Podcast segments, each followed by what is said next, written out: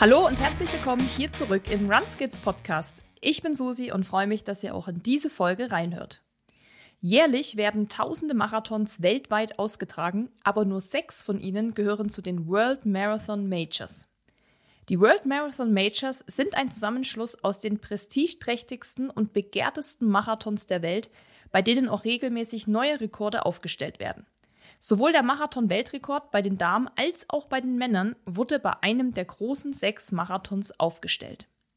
Nicht nur die besten und schnellsten Läufer der Welt wollen bei diesen Läufen an den Start gehen, sondern auch tausende Amateurathleten.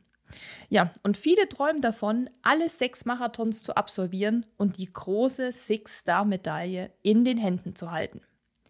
Die World Marathon Majors sind beliebt wie nie und somit ist es natürlich auch gar nicht so leicht, an einen der begehrten Startplätze zu kommen.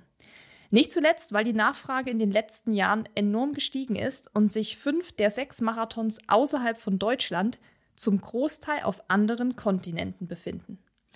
Ja, und genau deshalb haben wir uns überlegt, dass wir doch mal eine Podcast-Folge dazu aufnehmen können, um mal einen Überblick zu geben, welche Möglichkeiten es überhaupt gibt, an einen Startplatz zu kommen, wie dieses ganze Konstrukt der World Majors überhaupt funktioniert und natürlich möchte ich auch meine Erfahrungen und Tipps mit einbringen. Ja, in dieser Folge steckt auf jeden Fall sehr, sehr viel Arbeit und Recherche. Deshalb hoffe ich, dass ihr ein paar Sachen daraus mitnehmen könnt und wünsche euch jetzt ganz viel Spaß mit der Folge. Let's start this podcast recording. Ja, okay. Hello, Susi. Hello, Eileen. Moin. Wie geht's? Wie steht's? Moin, moin. Moin, moin. Ja, es steht hier alles gut. Bei dir? Ja, bei mir ist es ja eindeutig kälter als bei dir. Ich finde es eine Frechheit, wie wir gerade festgestellt haben an diesem wunderschönen Wochenende. Ich hätte gern mehr Sonnenschein. Aber ansonsten ist alles tutti. Tutti das, frutti. Das freut mich. Und ja, ich sag mal so, wir haben den Sonnenschein halt verdient, oder? Ihr, ihr da unten in Bayern. Anscheinend. Nee, also es ist wirklich krass. Also wir haben ja gerade schon drüber gesprochen, das Wetter ja. ist unnormal gut und ich sauge jeden Sonnenstrahl auf, weil ich habe es dir auch schon gesagt, man weiß nie, wann es zu Ende ist und deshalb, ja, freue ich mich über jeden Tag, wo noch mal Sonne scheint und es nicht grau und grau ist, weil ich befürchte, das kommt noch früh genug und das hält sich ja hier immer recht lange, das grauen Grau. Deshalb freue ich mich, dass es so ist, wie es ist und freue mich auf die Podcast-Folge, denn wir haben, glaube ich, heute ein wirklich sehr informatives Thema, ja. wo viel Mehrwert drin steckt und viel Recherche. Viel Recherche, die äh, größtenteils du übernommen hast.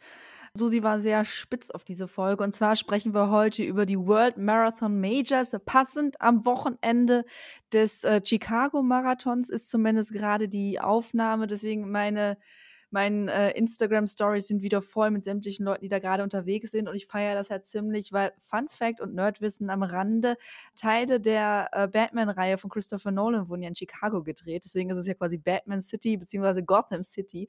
Und das finde ich total geil. Ja, da gibt es noch einen Fun Fact zu Chicago. Der Brunnen, der ganz bekannte Brunnen in der mhm. Innenstadt, wo dann auch nach dem Ziel quasi so der Hotspot ist, wo man dann so seine Medaillenbilder macht, ist der Brunnen aus einer schrecklich netten Familie im Vorspann.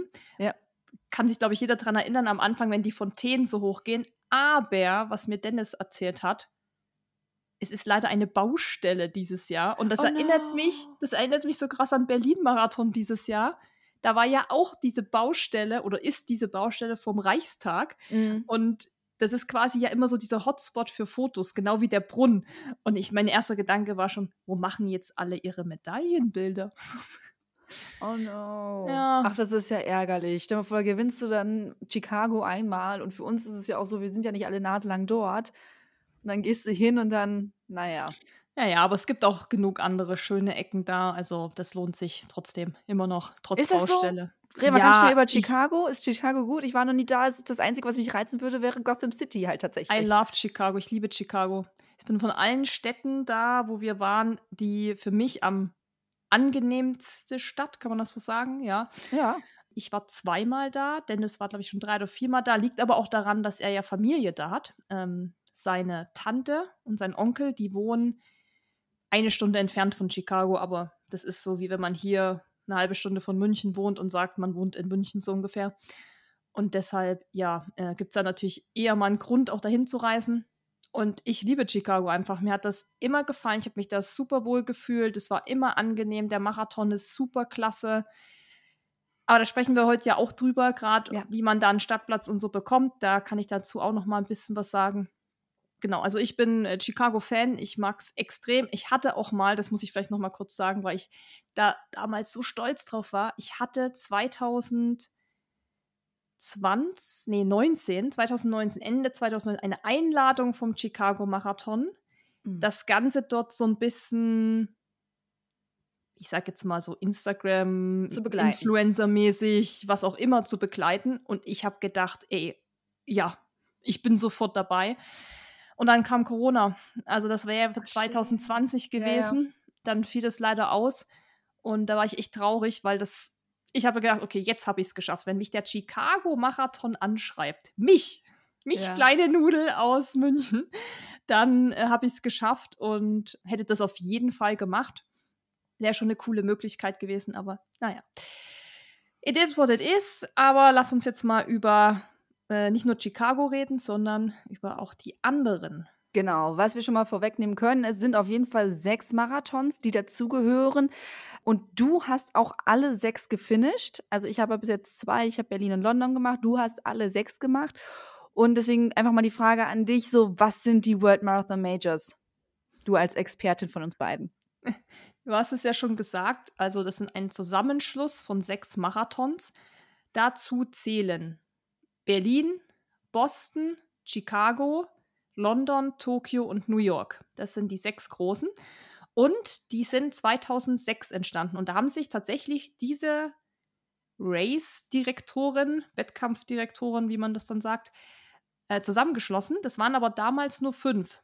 Also es waren alle außer Tokio. Und da mhm. haben sich äh, die Direktoren gedacht, wir schließen uns jetzt mal zusammen. Also haben das quasi so ein bisschen initiiert und gesagt, komm, wir machen da jetzt ja, so eine, so eine Art Serie draus, wie man das nennt. Und erst 2012 kam dann der Tokio-Marathon dazu und so sind diese sechs World Marathon Majors entstanden. Also einfach, das sind die, es sind nicht alles die größten, weil zum Beispiel Paris ist ja der, glaube ich, mit einer der größten Marathons der Welt, aber das sind natürlich die, wo viele Eliteläufer mitlaufen, ähm, die einfach ein gewisses Ansehen haben. So. Mhm. Also man kann nicht einfach jetzt sagen, ich sag mal so, Koche am See Marathon äh, gehört jetzt zu den World Majors. Da kommen wir aber auch später noch dazu, zu den Kriterien. Sozusagen waren das schon sehr, ja, angesehene Marathons, die sich mhm. dann eben so zusammengeschlossen haben mit Tokio dann 2012. Und dann kann man quasi sagen, seit 2012 gibt es diese Majors, wir können das ja mal so abkürzen, mhm. sind sie quasi jetzt dann so, wie sie sind. Okay, gut. Also diese sechs haben sich zusammengeschlossen. Man kann es auch ein bisschen anders benennen, so ein Läufercup quasi äh, sich gegründet oder sowas und haben ordentlich viel Marketing reingesteckt, sodass jetzt so ein richtiger Hype in den letzten Jahren drum entstanden ist und viele Leute diese World Marathon Majors laufen wollen. Da steckt sehr, sehr viel Geldmaschinerie dahinter. Aber es ist auch ziemlich cool, weil wenn man sie alle finisht, kriegt man nämlich eine zusätzliche Medaille, ohne ein zusätzliches Rennen gelaufen zu sein. Und Susi, du hast sie und du warst damals äh, sehr emotional, als du das Bild gemacht hast. Du hältst dir auf jeden Fall diese Medaille vors Gesicht und hast jetzt, ja, du hast eigentlich die Tränen in den Augen, weil du sehr, sehr gerührt warst. Deswegen nimm uns mal bitte mit zu deiner persönlichen Erfahrung mit den World Marathon Majors in der Schnelle, weil äh, nicht bitte im ja. Detail, es sind sechs Marathons. Da könnten wir dann, wären wir in sieben Stunden noch hier. Genau, also wir haben ja auch schon zu einigen diesen Marathons Einzel-Podcast-Folgen aufgenommen. Da kann man ja auch jederzeit reinhören. Mhm. Was ich jetzt bei meiner Recherche auch noch mal erlebt habe oder erfahren habe, was mich dann, ich sag mal, ein bisschen gewundert hat oder schockiert hat, dass tatsächlich dieses ganze Thema World Marathon Majors mit dieser Medaille, die du gerade angesprochen hast, also diese Medaille, das ist ja so ein großer Klunker, der dann quasi aus so einzelnen runden Bildern, sage ich mal, besteht, was die einzelnen Städte sind. Also da gibt es dann so einen runden Kreis außenrum mit Tokio, Boston und so weiter. Und das ist dann quasi so diese bekannte Medaille, die man auch jetzt ganz schnell ergoogeln kann, World Marathon Major Medaille oder Six Star Medaille nennen die sich ja eigentlich mhm. genau weil man dann sechs Sterne sozusagen erlaufen hat. Und als ich das jetzt alles recherchiert habe, habe ich gesehen, okay, seit 2006 haben die sich zusammengeschlossen. 2012 kam Tokio zusammen. Also für mich in meinem Kopf gab es dieses schon ewig. Ja. Aber die Medaille gibt es tatsächlich erst seit 2006. Äh, 16, hm. 16, 2016. Ah. Und ich bin quasi eigentlich meinen ersten Major 2016 gelaufen, nämlich beim Berlin-Marathon.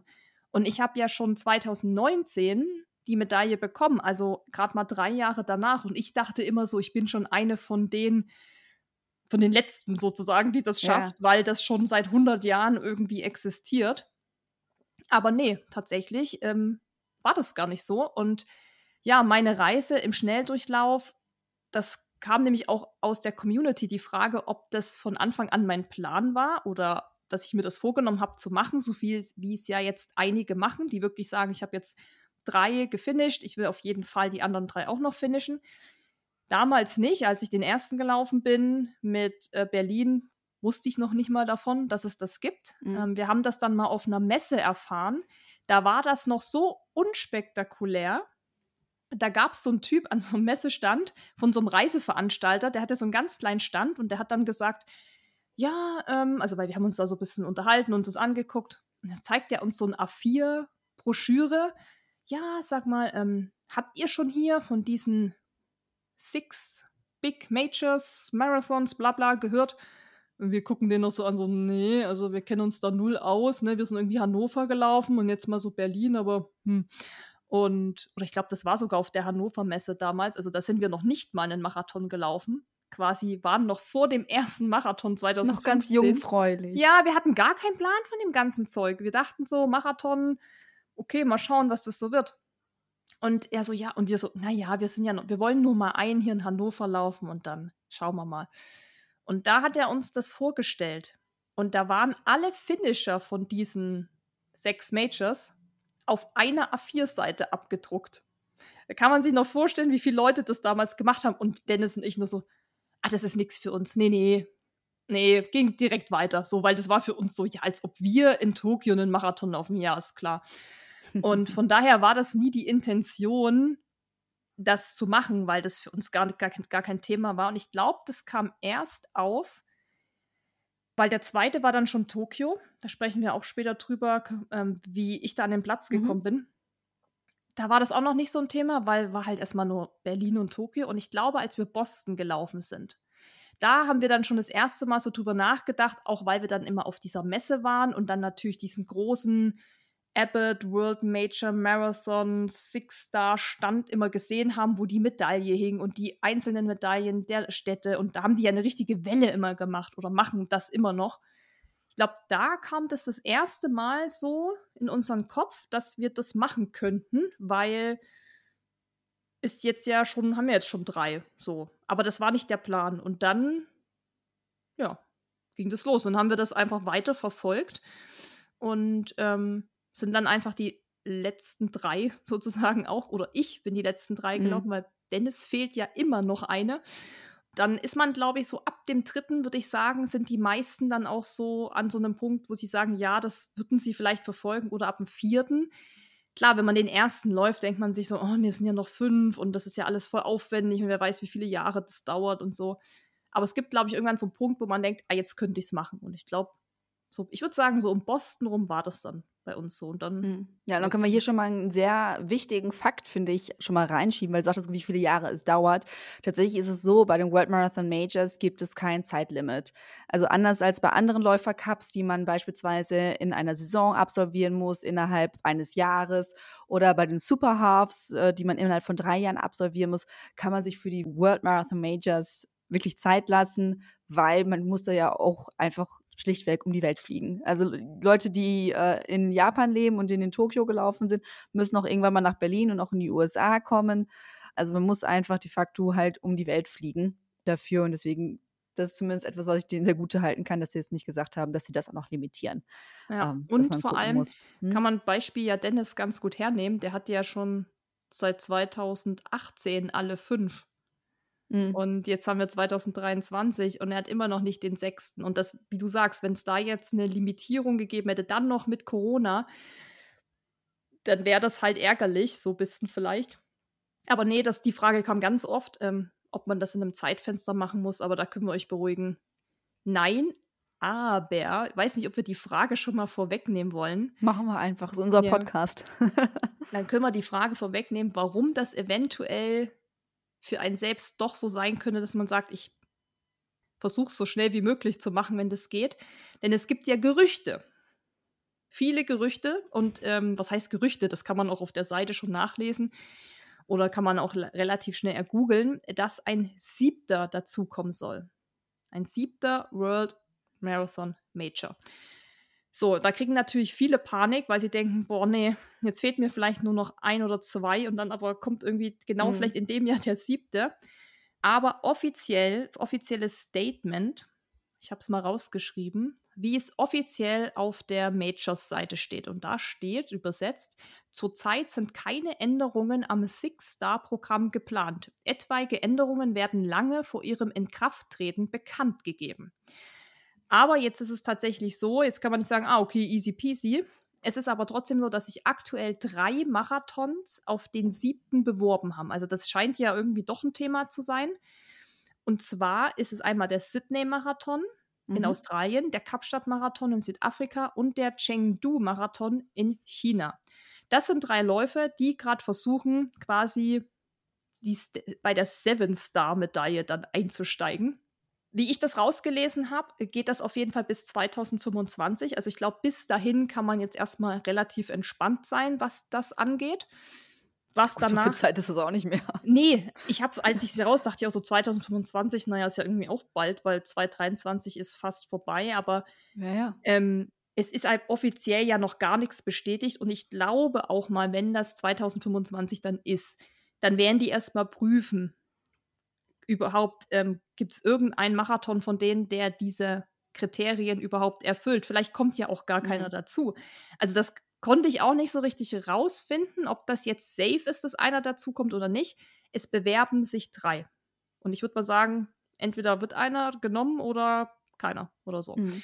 Also was ich auf jeden Fall schon mal begrüße, dass von den drei Bewerbern, von denen wir jetzt wissen, es kann natürlich noch einer aus dem Hut gezaubert werden, zumindest mal alle drei nicht auf dem amerikanischen Kontinent liegen.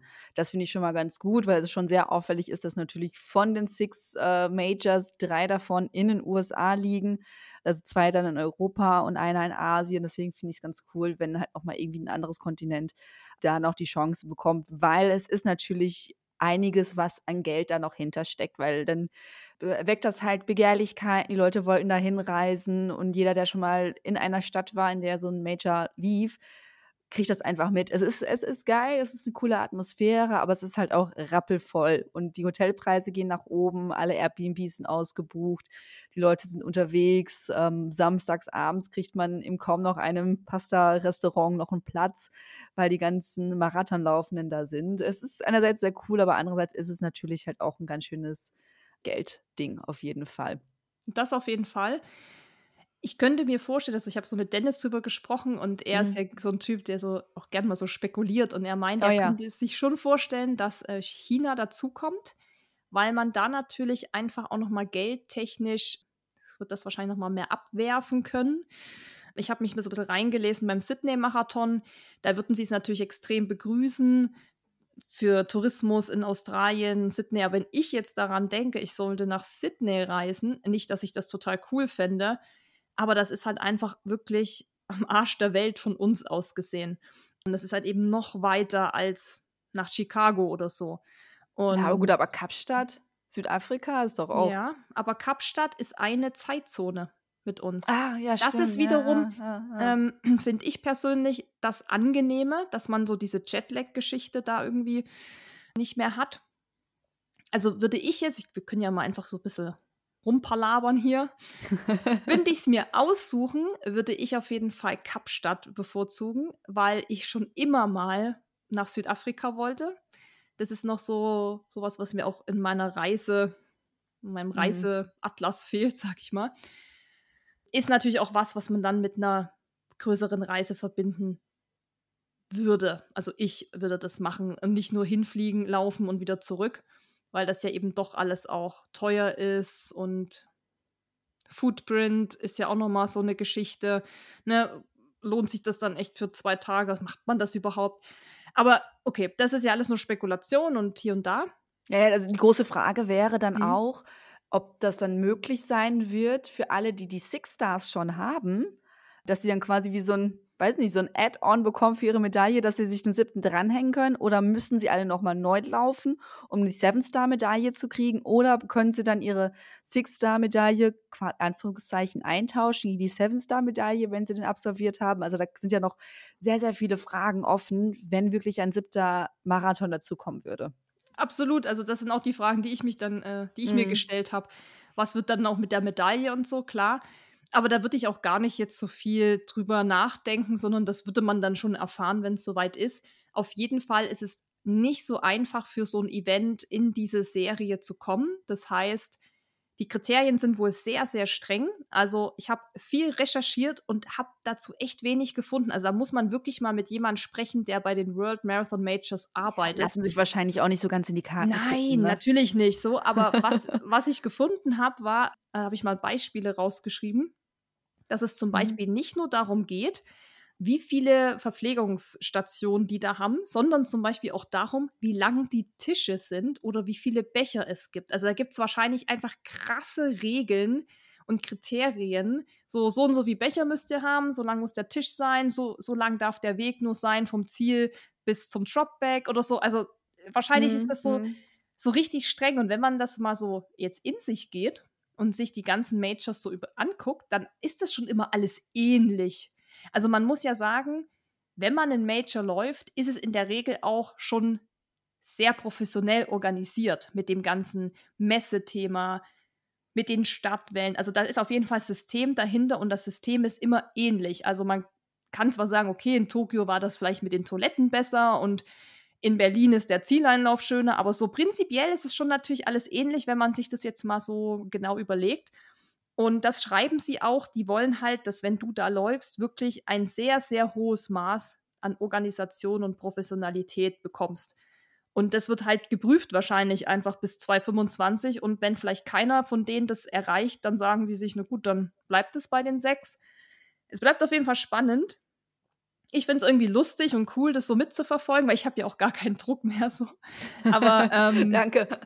Ja, aber ich finde, ich bin gespannt. Wenn es einer von den dreien wird, bin ich wirklich gespannt, wer es wird. Okay, alles klar. So, das ist jetzt erstmal die Kriterien ähm, für die Organisatoren. Aber von der Seite sind die wenigsten, die jetzt zuhören und wir beide schon gar nicht auf der Organisationsseite, sondern wir wollen mitlaufen. Lass uns doch mal ganz kurz darüber sprechen, welche Möglichkeiten es alle gibt, um bei einem World Marathon Major mitzumachen. Denn leider ist es eben nicht so, und das kann man sich natürlich denken, viele Leute wollen eine Sache machen, also wird es irgendwo limitiert. Es ist nicht so, dass ich sagen kann, ach, ich melde mich mal an und laufe den. Das ist leider nicht so. Susi, magst du mal aufzählen, welche Möglichkeiten es gibt, um irgendwie an einen Startplatz zu kommen? Ja, also es gibt einmal die Möglichkeit über die Zeit oder man kann erstmal allgemein sagen, dass jeder Major trotzdem noch seine eigenen Qualifikationsstandards ja. hat. Das kommt nochmal dazu. Aber was bei allen auf jeden Fall geht, ist über die Zeit. So, dann gibt es noch das Losglück, also einfach sich mal bewerben und gucken, ob ich gezogen werde. Dann über Charity, also Spenden sammeln. Ich schließe mich einem bestimmten Verein an, wie es Eileen und auch ich gemacht haben für London. Und man sammelt für diesen Verein Spenden und darf dann mitlaufen.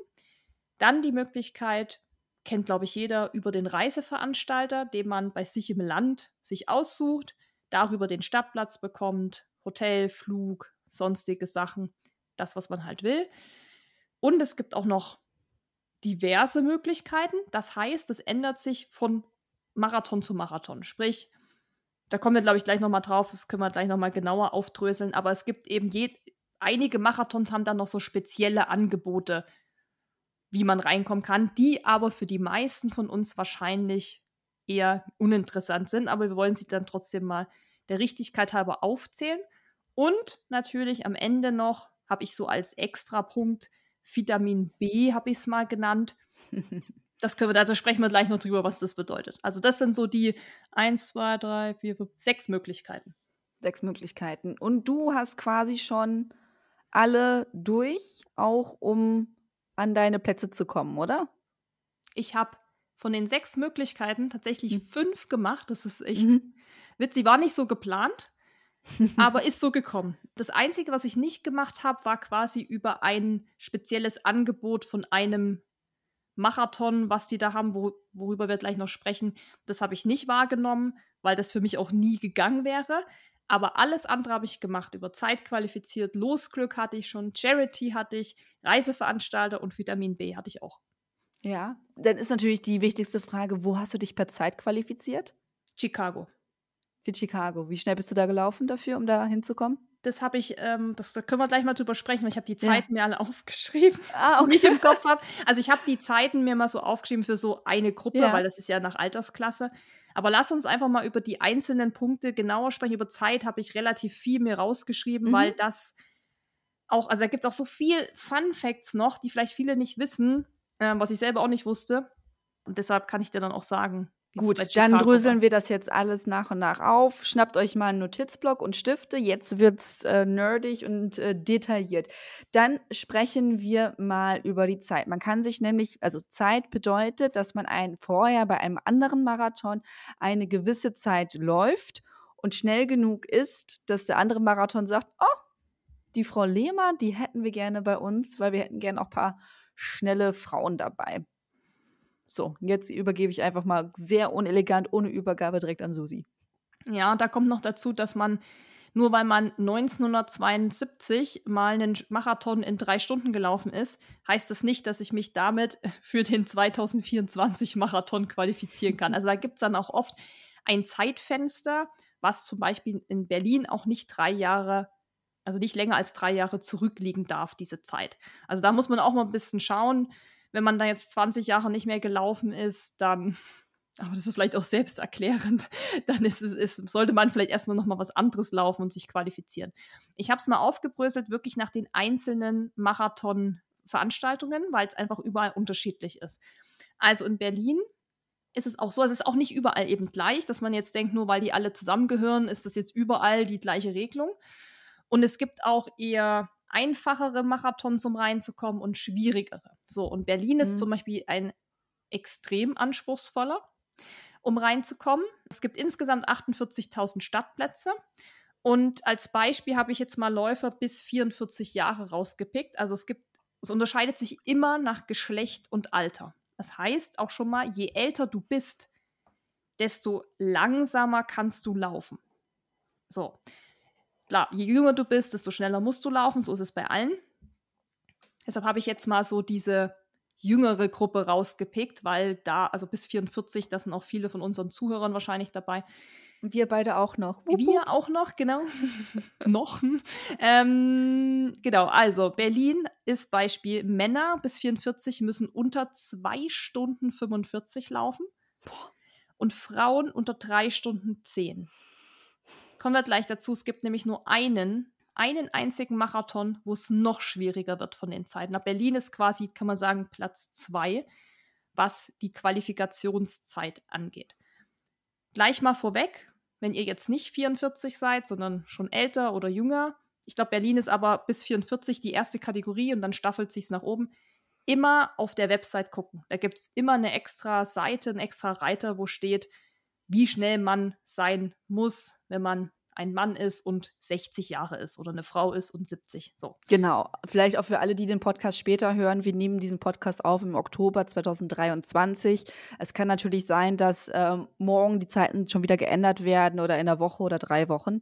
Also da bitte einfach nochmal gegenchecken. Aber so bekommt ihr erstmal ein Gefühl dafür, in welchen Sphären wir uns äh, ja. befinden.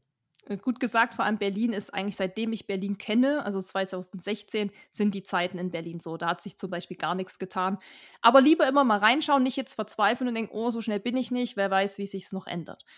Ähm, also, das sind natürlich schon wirklich sehr, sehr schnelle Zeiten. Also, ich finde gerade Männer unter 2,45, äh, das ist schon, also da gehört oh. man schon zu einem sehr, sehr guten, Hobby, sehr, sehr guten Hobbyläufer. Und deshalb auch Fun Fact: weniger als ein Prozent schaffen diese Voraussetzungen. So, da weiß man, 99 Prozent müssen es über andere Wege versuchen, worüber wir dann noch sprechen. Jetzt bleibt man noch bei den Zeiten. Auch äh, Boston ist vor allem, das ist in Deutschland gar nicht so bekannt, vielleicht so ein Thema.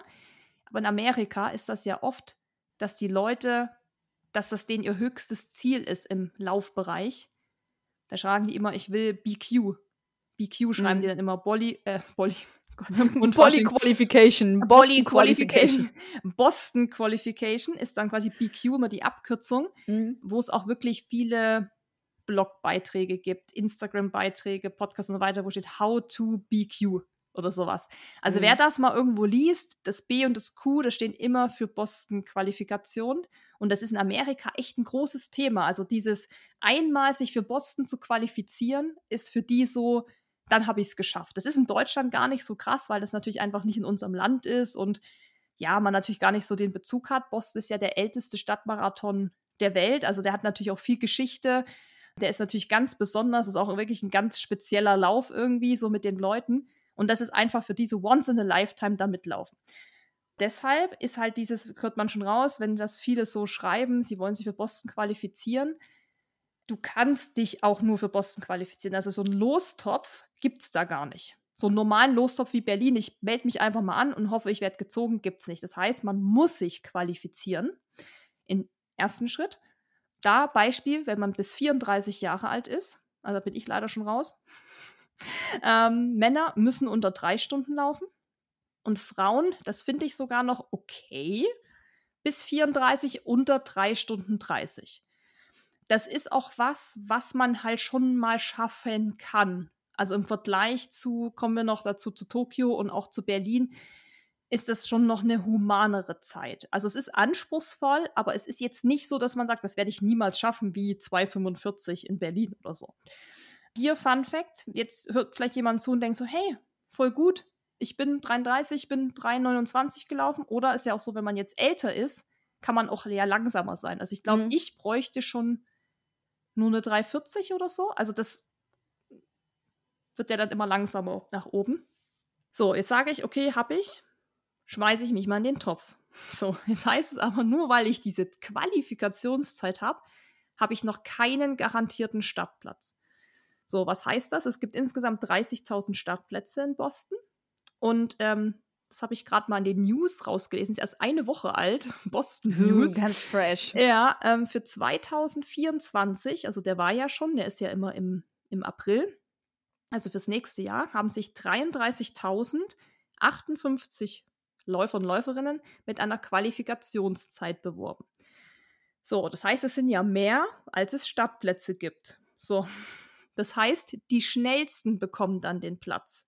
Also nur weil du vielleicht so mit einer Sekunde unter 3,30 mhm. warst, heißt es quasi nicht, dass der sicher ist.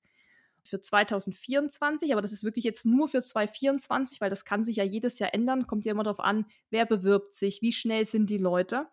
Aber für nächstes Jahr ist es so, dass Läufer und Läuferinnen, die 5 Minuten und 29 Sekunden oder schneller waren als ihre Qualifikationszeit in ihrer Altersgruppe und ihrem Geschlecht, wurden zugelassen. Also sprich, wenn du jetzt drei Stunden, also Eileen, ne, wer müsste ja drei, unter 3,30 laufen. Wenn sie jetzt drei Stunden 24 und 31 gelaufen wäre oder schneller, dann hätte sie den Platz bekommen. Drunter eher nicht so. ähm, das ist natürlich so ein bisschen der Dämpfer, ne? wenn man sich denkt, ich bin irgendwie 3,28 gelaufen, aber es reicht dann doch nicht. Kann aber eben jedes Jahr sich natürlich ändern. Und das haben übrigens, also diese ich sag mal, fünfeinhalb Minuten, die man jetzt schneller sein musste, um den Platz sicher zu bekommen, haben immerhin auch 22.019 Läufer und Läuferinnen geschafft. Boah. Das war mal ein richtiger Fun-Fact jetzt, ne? Das war ein richtiger Fun-Fact, ein langer Fun-Fact. Ein langer Fun-Fact, aber äh, das ist, ich glaube, da bekommt man mal so eine Idee, dass das eben alles genau. gar nicht so ist mit, ah, ich habe die Zeit, jetzt passt, sondern es ist immer, ja, also da muss man ein bisschen gucken hier ja, und da. Genau. Und, und jetzt haben wir natürlich auch noch so ein bisschen dieses Jahr zum Teil auch noch so die Corona-Nachwehen. Das heißt, in den nächsten Jahren kann das auch noch mal sein, dass es wieder ein bisschen entspannter wird. Da einfach wirklich, was wir vorhin gesagt haben, sich selber auf dem Laufenden halten und einfach gucken, wie sind jetzt die aktuellen Zeiten. Und ganz ehrlich, ob jetzt, also wenn ihr es schafft, 3,30 so oder so zu laufen, finde ich das total ein Knaller. Das ist eine Wahnsinnszeit. Also auf jeden Fall, davon. auf jeden Fall. Also, aber es ist noch so, ja, das, ich finde, das ist natürlich ein bisschen auch, wenn ich das jetzt so aus meiner Perspektive sehe, wie schnell ich laufe, eher natürlich machbar als drei Stunden zehn in Berlin. So. Mhm. Also, da bin ich schon, wo ich sage, das kann ich jetzt erstmal vergessen für die nächsten, für immer. So. Mhm. Genau, lass uns mal zu Chicago gehen. Und da yeah, Gotham City. Ja, und damit beantworte ich auch deine Frage wo ich mich ja, oder hatte ich glaube ich schon gesagt, ne? ja, du hast es schon gesagt. Äh, Chicago. Chicago. Chicago hat erstmal 40.000 Startplätze.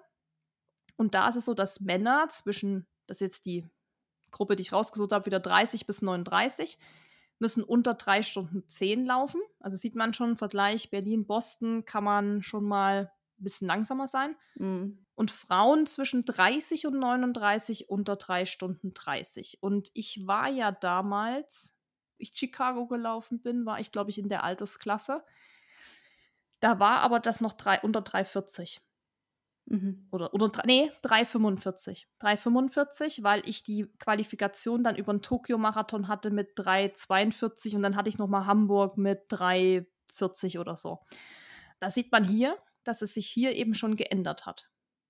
Und mhm. meine Idee ist, ist einfach eine höhere Nachfrage jetzt durch diese Major-Geschichte auch. Weil ich bin den ja 2018 gelaufen, 17 oder 18, also das ist eben auch schon wieder lange her. Ich kann mir das nur so erklären, weil ich habe damals eben unter 3,45, da dachte ich noch, oh, das ist ja echt human, so diese Zeit. Mhm. Meine Mutti zum Beispiel hat sich 2019, meine ich, war sie, auch qualifiziert in ihrer Altersklasse. Ü50, 50 bis 60 oder was das dann war glaube ich, unter vier Stunden 20 oder so. Mhm. Und sie ist 4,15 oder so gelaufen. Also sie hat sich auch über die Zeit qualifiziert. Das war eben damals, damals, hört sich an wie vor 100 Jahren, aber. aber es war in, vor der Pandemie, das fühlt sich auch an wie vor 100 Jahren, ja. Ja, ich finde schon. Und vor allem in dieser Laufgeschichte, wo sich sowas eben jährlich ändert, ist es dann mhm. eben schon wieder lang, so fünf, sechs Jahre. Genau, da habe ich mich qualifiziert. Ich habe es auch einmal über den Lostopf versucht und wurde nicht gezogen.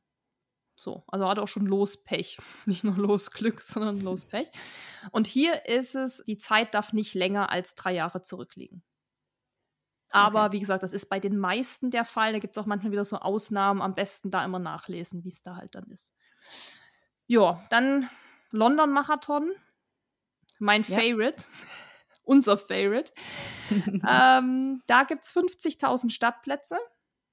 Und hier nennt sich dieses Qualifikationsgedöns äh, Good for Age.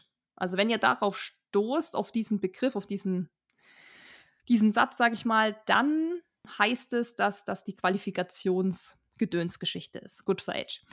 So, Männer bis 39 Jahre müssen unter drei Stunden laufen und Frauen bis 39 Jahre unter drei Stunden 45.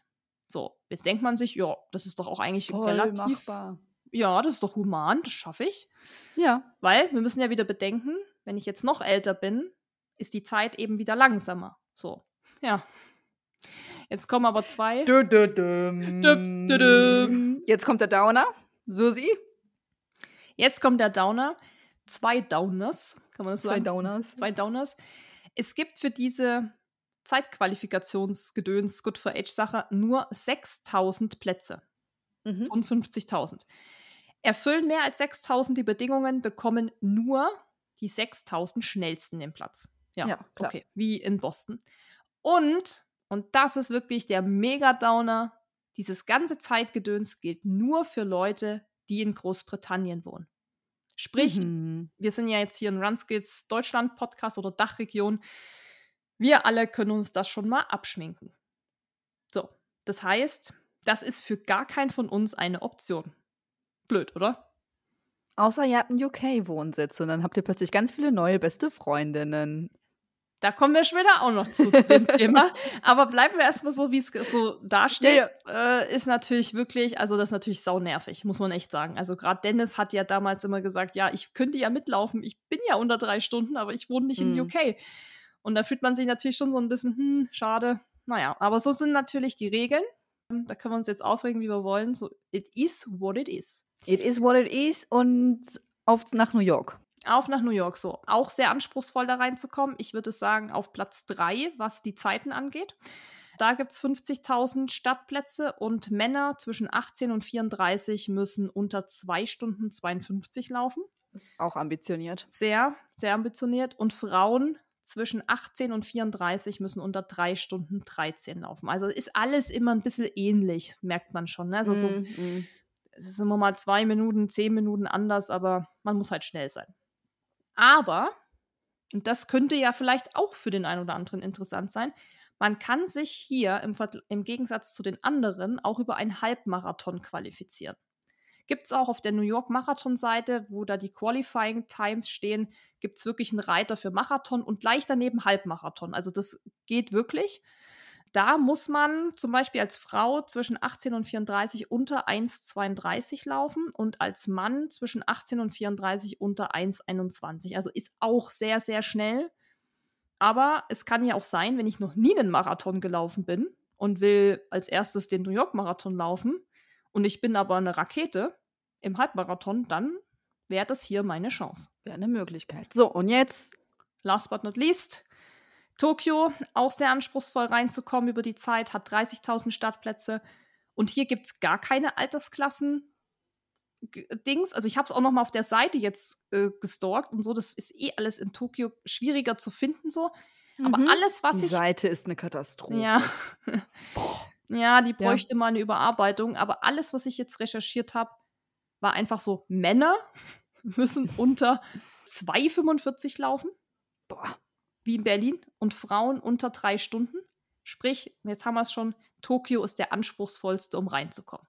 Danach Mhm. kommt Berlin und danach ist so, würde ich sagen, das war da New York, Boston, so ein bisschen ähnlich. Ähm, Und London fällt eigentlich komplett raus. Genau, dann, also das einfachste ist wirklich Chicago. London fällt raus, aber Mhm. äh, Tokio setzt wirklich allen die Krone auf. Und hier kommt noch dazu, es bewerben sich dort über 300.000 Läufer. Und dann musst du noch ein Rennen gemacht haben, wo du dich qualifizierst, was das Label World Athletics trägt. Kann man auch googeln, World Athletics. Aber ich kann zum Beispiel schon mal sagen, so Hannover Marathon, Hamburg Marathon habe ich mal schnell so überflogen, hat Mhm. alles dieses Label World Athletics. Okay. Also sind da schon eher großzügig mit und dass man jetzt nicht gucken muss, dass Ja, es stand sogar heller Halbmarathon. Ähm, heller Halbmarathon ist ja in, in Hamburg. Hamburg, genau. Stand so Ja. irgendwie auch da drin, dass ich glaube, wahrscheinlich jeder größere Lauf. Der offiziell vermessen ist wahrscheinlich, ne? Also jetzt nicht irgendwie äh, Ulrike und Renate veranstalten Halbmarathon in ihrem Hinterhof oder sowas, sondern wahrscheinlich welche, die offiziell vermessen worden sind. Guter Punkt, den du da noch ansprichst, weil das nämlich auch für alle anderen Majors gilt. Also auch für New York oder Berlin, da steht dann auch mal ein riesen Absatz unten, dass das dann zu irgendeinem Label auch gehören muss. Ja. Es muss da und da vermessen sein. Aber ich sag mal so, wenn man jetzt in Deutschland beim München-Marathon läuft, Hannover, Hamburg oder so, die gehören in der Regel dazu. Ja. Wenn man sich jetzt aber komplett absichern will, wenn man sagt, ich laufe ja nicht so viel, ich bin jetzt hier vielleicht mal Leipzig Halbmarathon gelaufen oder so. Jena Halbmarathon, ich weiß nicht, ob es überhaupt gibt, aber dann könnte man es einfach mal nachgoogeln, wenn einem das wichtig ist. Aber ich hatte da bisher noch gar kein Problem oder so, dass irgendein Lauf dann da nicht gewertet wurde. Okay. So, dann kommen wir jetzt mal zu den Optionen für uns Normalsterblichen, die jetzt nicht wahnsinnige Zeiten laufen. Das Losglück. Berlin funktioniert, habe ich gemacht. Du auch? Oder Ja. wie bist du an Berlin gekommen? Ich glaube, Losglück. Ich hatte einmal Losglück dann, und dann hatte ich zweimal, nee, einmal Losglück, einmal Sponsoring und einmal Presseticket. Okay. Okay, also wieder mal alles. Genau, über Berlin haben wir ja jetzt vor kurzem auch eine komplette Folge aufgezeichnet. Da sprechen wir noch mal sehr ausführlich darüber, welche äh, Voraussetzungen man für das Losglück braucht und äh, wie man vielleicht ein bisschen ja, seinem Glück auf die, wie nennt man das, auf Sprünge? die Sprünge helfen? helfen kann. Danke. Also ich glaube, das mit dem Losglück kann man auch mal zusammenfassen, dass außer Boston, wo Mhm. eben nur die Qualifikation über die Zeit geht und das, äh, ich sag mal, in Anführungszeichen Losglück über die Zeit kommt, kann man sich überall in den Lostopf schmeißen. Tatsächlich werden in Berlin, Chicago, London und New York die meisten über das Losverfahren ausgewählt. Das heißt jetzt nicht nur, weil ich das gerade gesagt habe, dass das auch für Deutschland gilt, weil da haben wir ja auch schon in so vielen Podcasts drüber gesprochen, dass das zum Beispiel in London nicht so funktioniert. Also in London würden wir jetzt sagen, haben wir kein großes Losglück, weil da gibt es ja auch diese, diesen internen Mythos, dass immer nur zehn Plätze an Deutsche angeblich verlost werden über den ganz normalen Lostopf. Aber mit Großteil über Losverfahren ist halt auch gemeint einfach die Leute, die da mitlaufen, egal wo die herkommen. Da ist der Großteil übers Losverfahren mhm. reingekommen. Mhm. In Tokio sind die Chancen sehr gering, weil, habe ich ja gerade schon angesprochen, über 300.000 Bewerber und man sagt, nur 10% bekommen einen Platz darüber. Also als ich das nochmal so mit diesen ganzen, ja, wie kommt man an den Startplatz und so gegoogelt habe, dachte ich am Ende so, Tokio macht London halt auch echt Konkurrenz, was das angeht, mhm. weil übers Losglück schwierig, die Zeiten sind brutal, es ist weit weg und teuer. Also da dachte ich so, naja, so einfach ist das eben auch nicht wie in London. Aber es heißt nicht, dass es nicht funktioniert. Und da haben wir ja auch schon drüber gesprochen, dass wir auch Leute kennen, die in London das Losglück hatten. Wir als Deutsche haben natürlich in Berlin eine höhere Chance, ausgelost zu werden und natürlich eine geringere Chance auch für New York oder so. Aber ich kenne auch jemanden, der New York gekriegt hat. Chicago kenne ich ganz viele, die über Ja, Chicago kenne ich auch viele. Ich hatte aber auch mal kein Glück. Also, ja, ja, da müssten wir intern jemanden kennen, der aus dem Nähkästen plaudert, der uns jetzt sagt, so und so viele Startplätze gibt es für Deutsche über das Losverfahren und das wird wahrscheinlich keiner machen. Nein, vielleicht ist es auch ein Schlüssel, der sich jedes Jahr ändert, weil es dann prozentual an Bewerbungen gehangen ist oder sowas. Wir wissen es wirklich nicht, darüber lässt sich nur spekulieren. Auf jeden Fall. Ähm, Der Spekulationspodcast. heute wirklich ein bisschen. Aber auf jeden Fall, wenn ihr Bock drauf habt, die Sachen zu machen, ähm, werft euch einfach jedes Jahr einen Lostopf. Da muss man, man muss sehr hartnäckig bleiben, um daran zu kommen. Und vielleicht ist es genau dieses, dieses Jagen nach den Startplätzen, was halt auch so ein bisschen dieses ganze Mythos World Marathon Majors am Leben erhält. Weil wenn man es einfach alles so schnipp, schnipp, schnipp, schnipp, schnipp hintereinander machen könnte, dann wäre es ja auch nicht so attraktiv. Alles Sachen, die man sich erarbeiten muss, erkämpfen muss, die man hinterherjagen muss. Das ist ja auch so unser Spieltrieb, der da so ein bisschen gefragt wird. Aber jetzt gehen wir ein bisschen in die Psychologie rein, da wollten wir gar nicht hin. Mhm. Genau, das war äh, Losglück. Also im Endeffekt, ähm, da vielleicht nochmal als Tipp, geht einfach mal auf die Webseiten, schaut euch an. Es steht auf fast allen Webseiten, wann das Losverfahren eröffnet wird. Tragt euch das einfach in euren Kalender ein, geht dann an den Tag auf die Webseite. Es ist ganz unterschiedlich auch. Äh, mal muss man schon seine Kreditkartendaten hinterlegen mal nicht. Bei Tokio muss man auch unglaublich viel schon ausfüllen von äh, Notfallkontakten und wer benachrichtigt werden soll, wenn man dann spontan stirbt. Und also das war ein mehrseitiges Dokument, was man dann nochmal bestätigen musste. Also das ist leider da auch nicht, nicht einheitlich tragt euch die Daten ein und probiert es. Und dann kommen wir direkt zum nächsten Punkt. Charity. Haben wir beide auch schon gemacht? Ja, haben wir in der London-Folge, glaube ich, auch ausführlich. Sehr ausführlich, sehr ausführlich darüber gesprochen, auch ähm, wie es ist, Spenden zu sammeln, wie das funktioniert, wie man sich da bewirbt. Das ist auch überhaupt nicht einheitlich, wie das abläuft. Es ist äh, sehr viel Engagement gefragt. Also wenn ihr euch dafür interessiert, das über Charity zu machen, auch für die anderen, empfehlen wir euch sehr, die London Marathon Folge zu hören, weil da reden wir sehr viel darüber, auch was wir gemacht haben, um nachher den Spendentopf zu füllen. Ja, also ich würde sagen, das ist wahrscheinlich der aufwendigste, die aufwendigste Lösung, um an einen Platz zu kommen, weil man natürlich mit, weiß jeder, wenn man Spenden sammelt, heißt das, man muss selbst aktiv werden, um die Spenden mhm. zu sammeln. Wie gesagt, hört in die London-Marathon-Folge rein, kann ich auch nochmal in den Show Notes auch verlinken. Da müsst ihr dann nicht suchen, weil ich auch gerade die Nummern nicht im Kopf habe, welche Nummer das war. Ja, wir machen, wir machen am besten einfach mal unsere New York-Folgen rein, London und Berlin. Ich glaube, es gibt sogar eine Chicago-Folge noch, bevor du bei uns warst damals. Hm.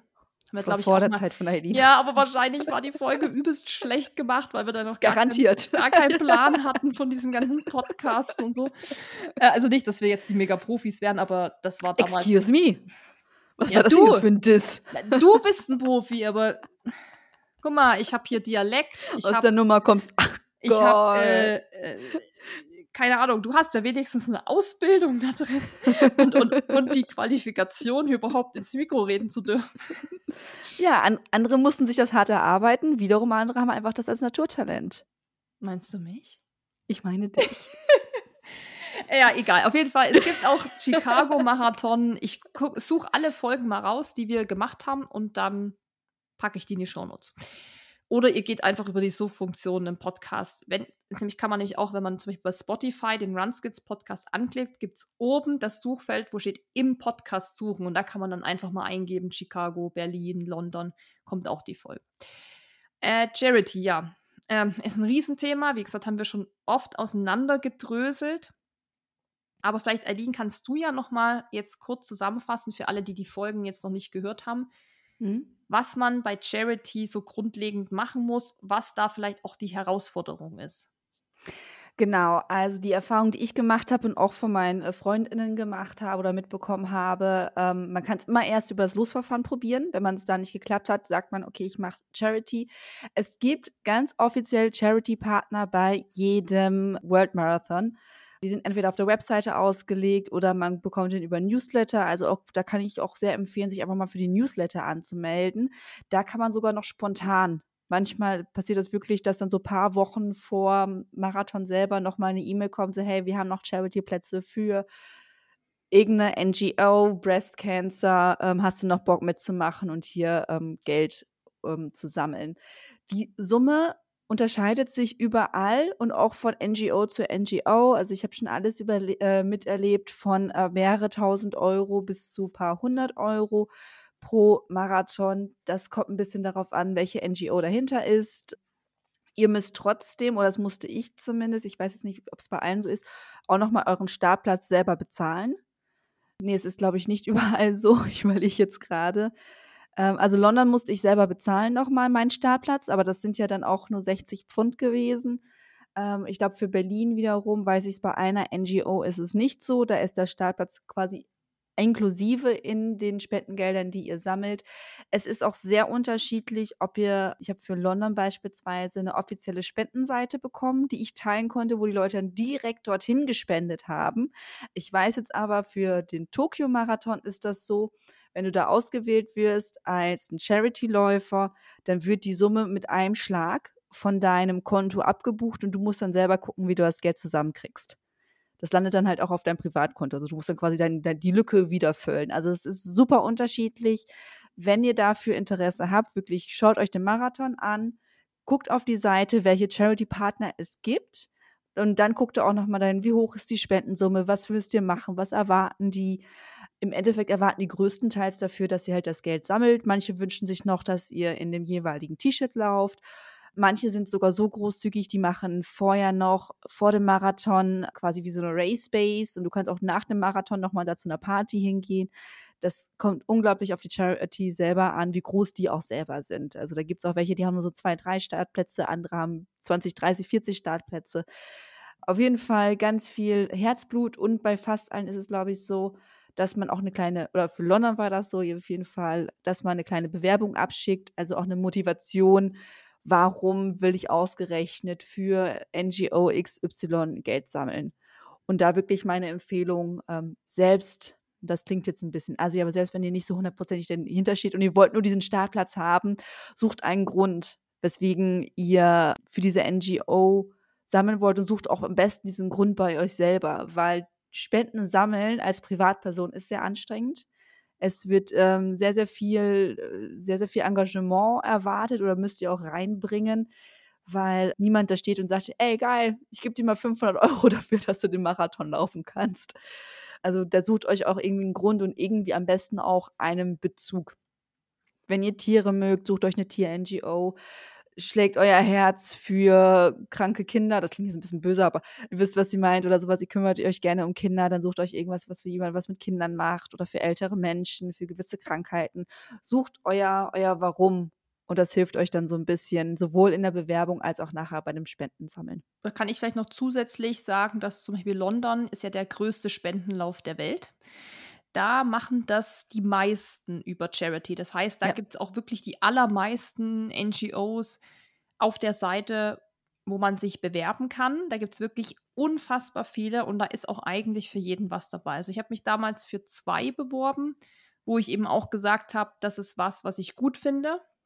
Am Ende sind es ja dann die die Dogs geworden, also die, die Hunde. Ja, die, die Ausbildung für Blindenhunde, weil ich das mega finde, was die ja auch machen und so weiter. Das passt dann ja auch zu einem. Und da wissen dann auch die Leute, wenn du Spenden sammelst, so, ja, das passt zu der Person und die, die kennen wir ja, die, die, die steht dahinter und sowas.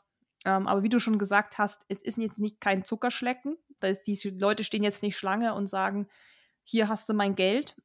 Zum Beispiel in, in, in England ist das ganz normal, dass du Spenden sammelst für so einen Lauf.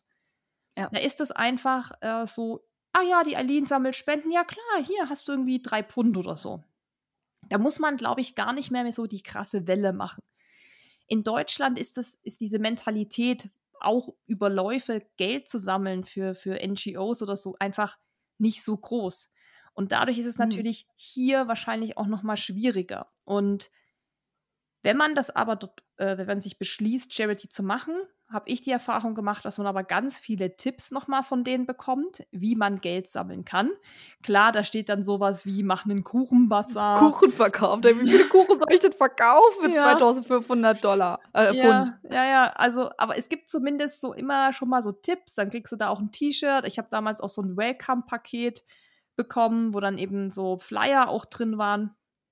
Und klar, man muss sich halt bewusst sein, wenn man diese Spendensumme, die Mindestspendensumme, die man da sammeln muss, nicht erreicht, dass man das aus seinem privaten Topf zahlen muss. Das heißt, bei mir waren es, glaube ich, damals auch 2500 Euro umgerechnet, die ich mindestens sammeln musste. Das heißt, ich musste mir im Vorfeld überlegen, wenn ich jetzt keinen Cent zusammenbekomme, ist es mir das wert und kann ich mir das überhaupt leisten, zweieinhalbtausend Euro dann quasi aus meiner eigenen Tasche zu zahlen?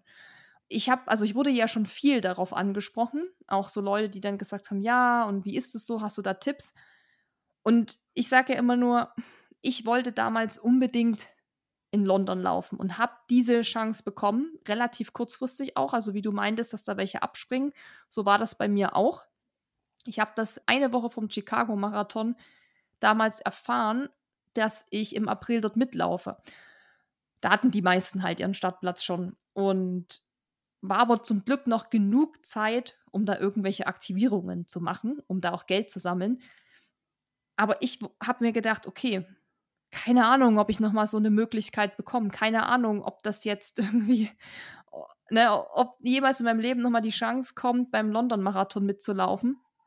Hab dann gedacht, ja, von meiner Familie kriege ich sicherlich ein paar Euro zusammen. Also da kann man ja schon so ein bisschen überlegen, hat man vielleicht eine Oma oder meine Eltern oder so, die mich da vielleicht auch bei meinem Traum unterstützen.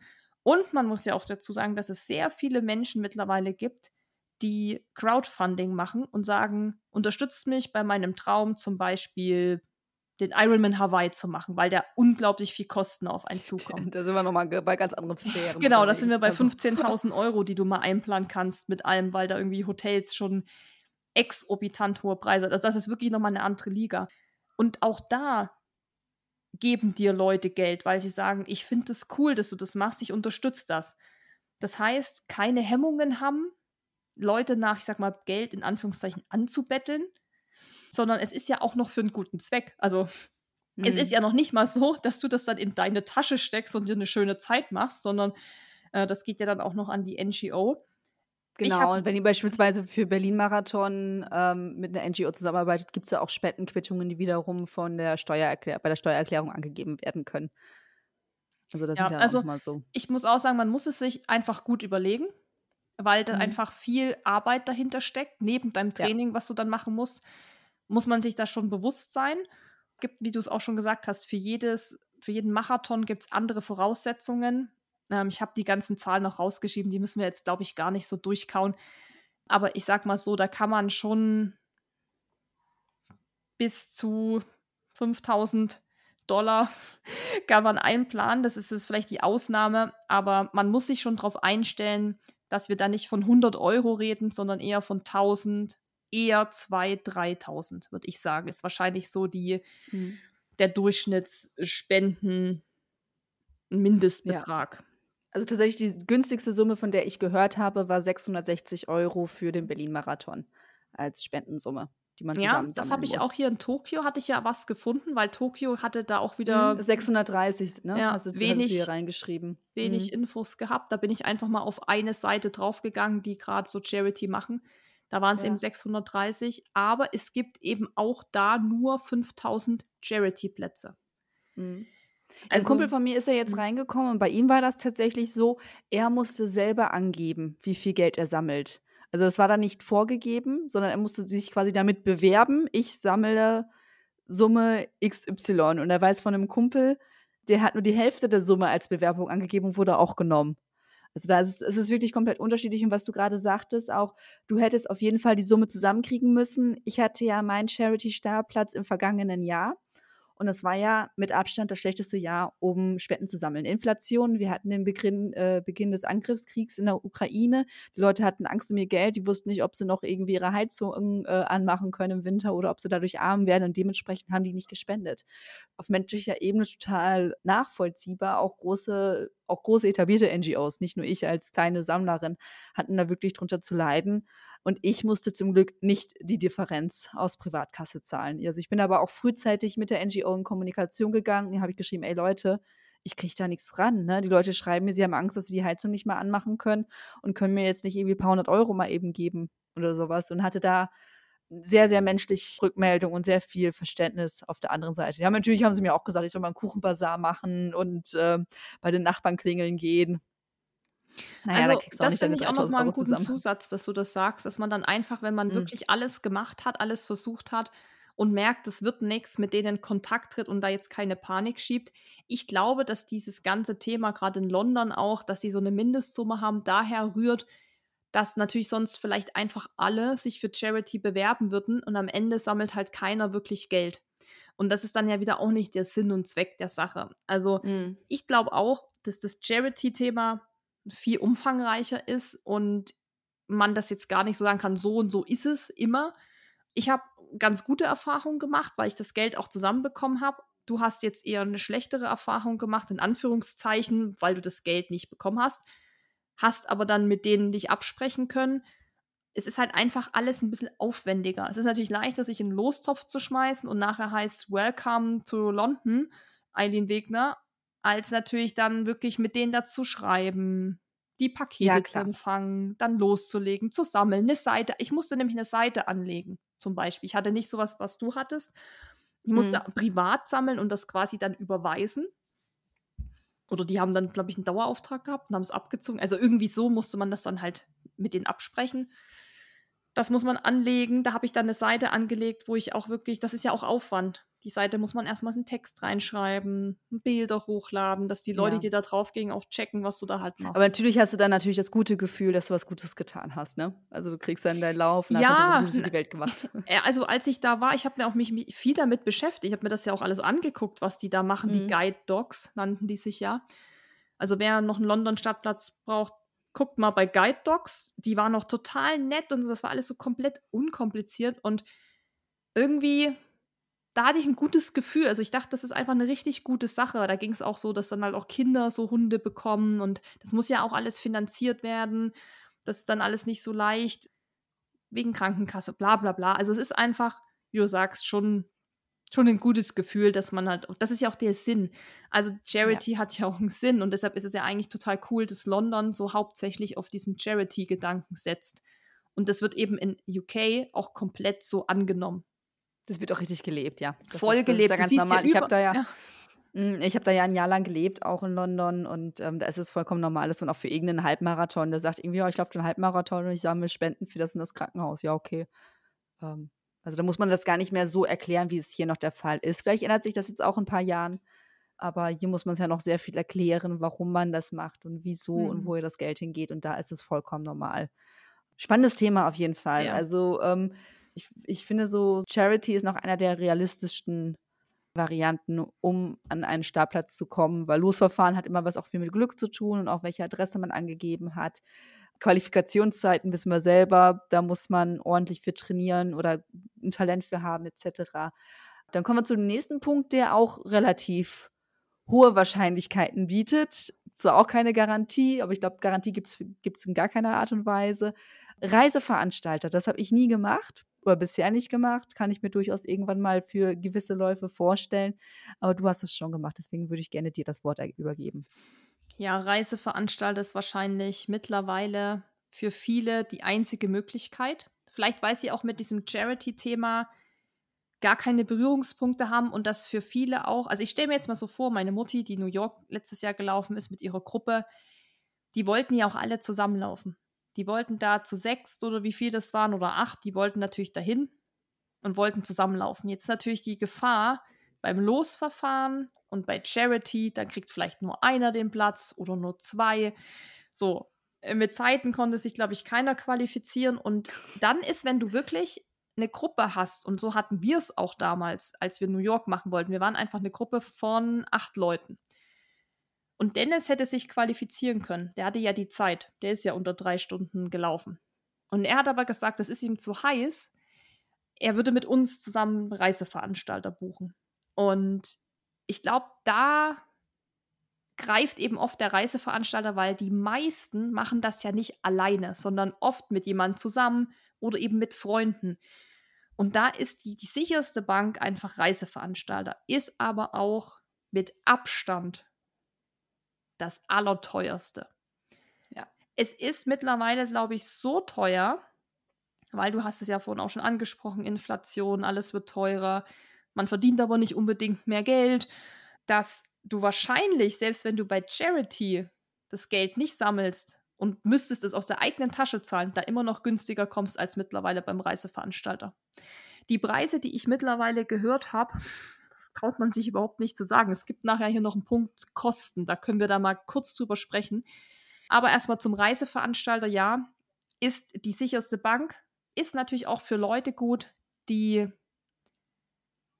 unsicher sind, die Dinge selber zu organisieren, weil zum Beispiel Japan, Sprachbarriere, andere Kultur, man ist noch nicht so erfahren, man, man kennt sich nicht aus, wie soll ich dann das buchen, wie komme ich dann zum Start. Also diese ganzen Unsicherheiten, die mit diesem ganzen Laufen zu tun haben, nimmt dir ein Reiseveranstalter ab.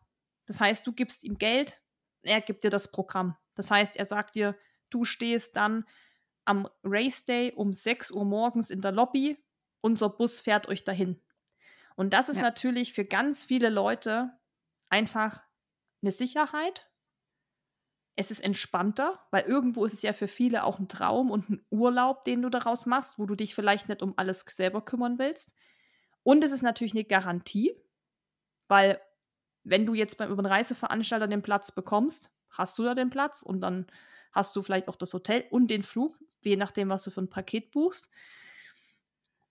Aber wie gesagt, das ist mit Abstand das teuerste, das muss man halt wissen und es wird, das kann ich euch sagen, mit dem, was ich jetzt für Preise gehört habe und was wir damals bezahlt haben, es wird von Jahr zu Jahr so teuer, dass ich mich manchmal jetzt frage, würde ich das dann noch machen? Weil wir insgesamt auch, das können wir bei den Kosten auch nochmal genauer drüber sprechen, relativ günstig immer gekommen sind im Vergleich.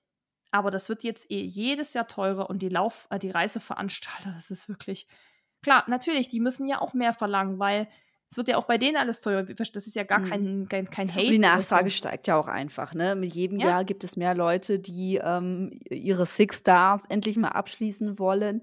Und was ich finde, was ein wichtiger Punkt ist noch bei Reiseveranstaltern, ist es trotzdem nicht gesichert. Wenn du dich bei einem Reiseveranstalter dich wendest und sagst, ich möchte gerne, ich habe Interesse an äh, New York Marathon, kommst du auf eine Warteliste, dann irgendwann kommen die mit einem Angebot und dann. Dann hast du einen halben Tag Zeit, dich zurückzumelden, ob du es annimmst oder nicht, weil sonst rufen sie den nächsten auf der Liste an.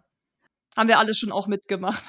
Ja, ja, und die präferieren natürlich auch Leute, die natürlich ein ganzes großes Paket mitnehmen und mit einer Begleitperson. Ne? Also wenn du alleine bist und sagst, nee, ich reise alleine, es gibt nur mich und ich möchte bitte das kleinste Paket haben. Und dann gibt es eine andere Person, die sagt, ja, ich bringe noch irgendwie meine Ehefrau mit und meine Geliebte und äh, die Freundin von der Geliebten.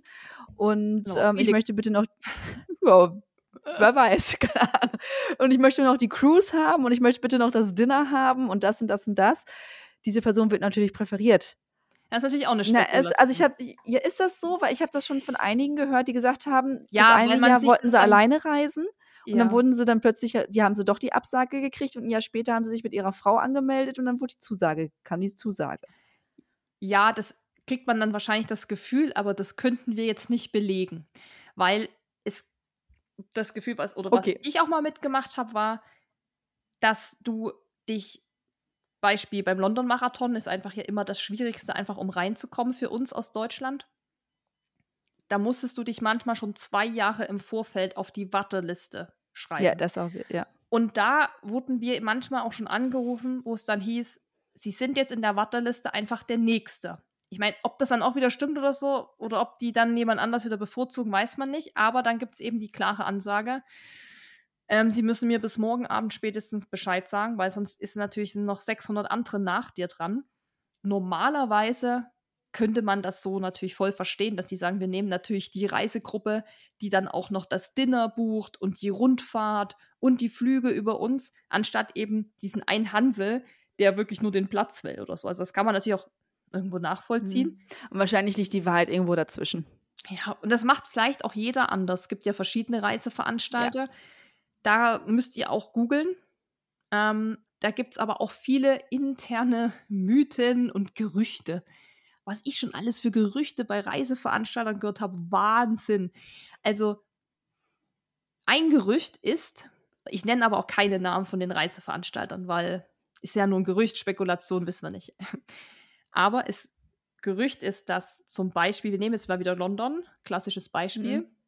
hat ja eine Summe X an Startplätzen, die sie rausgeben können und sagen, hier, so viele Startplätze habt ihr Reiseveranstalter, die ihr jetzt verteilen könnt. Angeblich gibt es nur einen Reiseveranstalter in Deutschland, der diese Plätze bekommt. Der wiederum verkauft, vertreibt, wie auch immer, die an die anderen Anbieter. Weil es gibt ja nicht nur diesen einen, es gibt Das ja klingt so verschiedene. nach Mafia. Ja. Und die wiederum müssen das ja irgendwie abkaufen. Also wie gesagt, alles nur Gerücht, Spekulation, Angaben ohne Gewähr. Wer das irgendwie widerlegen kann, weil er vielleicht bei einem so einem Anbieter arbeitet, äh, gerne uns mal informieren. Ich würde würd da voll gerne noch mal Mäuschen spielen. Aber was ich eben gehört habe, dass die wiederum die Plätze abkaufen. Das hat uns damals sogar ein Veranstalter am Telefon gesagt. Das war nämlich zur Corona-Pandemie. Da war es nicht so leicht, die Plätze loszukriegen. Und da haben die uns angerufen und da hätte Dennis für 2021 den Platz kriegen können. Und da habe ich gesagt, Dennis, mach das nicht. Mach das nicht, weil du bleibst am Ende auf 3000 Euro oder so sitzen, weil das wieder abgesagt wird. Und hat, hat er dann auch gelassen, weil das einfach zu heiß war. Und ich glaube, da haben die die Plätze nicht so gut losbekommen.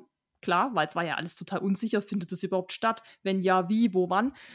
Hm. Und da haben die das uns, glaube ich, mal, meine ich, gesagt, dass sie den Platz eben ja auch nur abkaufen. So. Also das war so nicht so alles erzählt, aber so ein bisschen.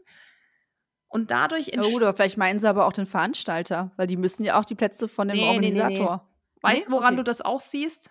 Spätestens, wenn du den Stadtplatz über dieses Reisebüro, wo du dich beworben hast, wir nennen das Mhm. Reisebüro jetzt mal Wegner. Reisebüro Mhm. Wegner bietet Marathonreisen nach London an. Das hast du Mhm. gesehen über Google, schreibst du die an. Dann sagen die, hm, ist voll, aber wir nehmen sie mal auf die Liste, weil es springt ja auch immer jemand ab. Okay, bist auf der Liste, dein Glück, es springen ganz viele ab. So, dann rufen die dich an und sagen, Frau Wegner oder Frau Lehmann in dem Fall, Reisebüro Wegner hier, Sie können hier den Platz bekommen. Ja. Was wollte ich jetzt eigentlich sagen? Dass, dass man das irgendwie sehen kann, aber Ah ja, wahrscheinlich genau, genau, genau, eine genau. E-Mail zu. Ich war jetzt so voll in meinem, in meinem Rollenspiel drin. Ja, genau. So. Ja, ja, genau. Dann sagst, dann sag ich, oh, sehr gut, ich will auf jeden Fall mitlaufen. Ich, I'm in. Take me, take me. Dann sagt Take my die, money. ja, take my money, ich bin dabei. Dann schicken die dir eine E-Mail mit der Bestätigung und erstmal mit einer Anzahlung oder so. Und wir hatten das ja alles schon mal damals mit diesem 221 London Marathon. Und da kriegst du dann irgendein Wisch, wo du eine Anzahlung machst. Dann gibt es noch so einen anderen Wisch, wo dann steht, was du alles buchst, Hotel, dies, das, was du ankreuzen musst. Und da stand nämlich immer ein ganz anderer Anbieter drauf auf diesem Wisch und nicht das. Reisebüro. Das heißt, das Reisebüro ist auch nur ein weiterer, also du, Marathon Wegner Ja. oder was, bist auch nur ein weiterer Abnehmer oder wie nennt man das dann von Mhm. diesem anderen Anbieter. Mhm. Und du musst dir wahrscheinlich die Plätze von dem abkaufen. Oder keine Ahnung, was die dann da für Deals haben, dass der vielleicht auf dich zukommt und sagt, hey, Marathon Wegner, willst du nicht auch was vertreiben? Dann kriegst du noch ein paar Prozent. Aber dadurch muss natürlich, also das sind so viel, da waren am Ende waren drei, das ist kein jetzt drei unterschiedliche Anbieter in, da drin. Und das hat man auf diesen ganzen Rechnungen, AGBs und was auch immer dazukommt, gesehen. Also es kann auch gern jemand, der aktuell so einen Reiseveranstalter gebucht hat und da irgendwie was ähnlich sein kann, gern mal irgendwie sich melden. Aber so war das bei uns vor zwei Jahren. Und da haben wir dann schon gesehen, aha, okay. Also da ist einfach viel, das, das wissen wir alles gar nicht. Und das ist auch wieder natürlich nur Spekulation. Aber so war es bei uns. Am Ende standen da drei unterschiedliche Anbieter drauf. Und da kann man sich ja so ein bisschen selber überlegen, wie, was, hm. wo. So. Spannend. spannend, spannend. Es ist so. alles so geil. Man kann so viel spekulieren bei diesem ganzen Thema. Ich lieb's voll. Ja, weil es auch alles so undurchsichtig ist. Das ist es ja einfach. Genau, so jedes, ja. Jeder Marathon macht so sein eigenes Süppchen ja. und jede Charity macht ihr eigenes Süppchen und jeder Reiseveranstalter macht sein eigenes Süppchen. Und man könnte sich ja vorstellen, okay, es ist ein Verbund und man kann sich einfach irgendwie. Aber wir versuchen also, es deshalb ja hier so ein bisschen aufzudröseln. Ja. Trotzdem, Reiseveranstalter, einfach beste Anlaufstelle. Google, London Marathon, Reiseveranstalter. Unterschiedlichen sich angucken. Manchmal stehen da auch schon Preise dabei, das vergleichen, die anschreiben. Das ist der beste Weg. Oder wenn man vielleicht Bekannte hat, die das schon mal gemacht haben, sich da informieren. So, dann kommen wir mal zu den anderen Möglichkeiten. Und äh, da ist es auch wieder so, es unterscheidet sich von Stadt zu Stadt, es unterscheidet sich auch teilweise von Lauf zu Lauf. Ich fange mal an mit Berlin, da wo ich mich auch ein bisschen auskenne. Da gibt es den Jubilee Club. Da kommt jeder rein, der den Berlin-Marathon zehnmal gelaufen ist. Danach hast du einen garantierten Startplatz immer. Und äh, wenn ihr mal beim Berlin-Marathon seid, nur zum Cheeren oder Mitlaufen oder sowas, sieht man das auch mal. Die haben so eine zweite Art Startnummer auf dem Rücken. Dann steht dann eben so hier Jubilee, laufe heute zum zehnten Mal, zum siebzehnten Mal, zum achtzehnten Mal. Äh, ziemlich krass, was für Zahlen da manchmal drauf sind. Und, ähm, ist einer ja, schon alles gelaufen? Wissen wir das? Jeden einzelnen äh, Berlin-Marathon. Sind ja nächstes Jahr 50. Also jemand, der 49 gelaufen ist, wissen wir das? Ey, bitte, wenn ihr jemanden kennt, der, der muss in den Podcast mal. Ja, oder sagen wir mal, alle, die schon mehr als 40 Mal dabei waren.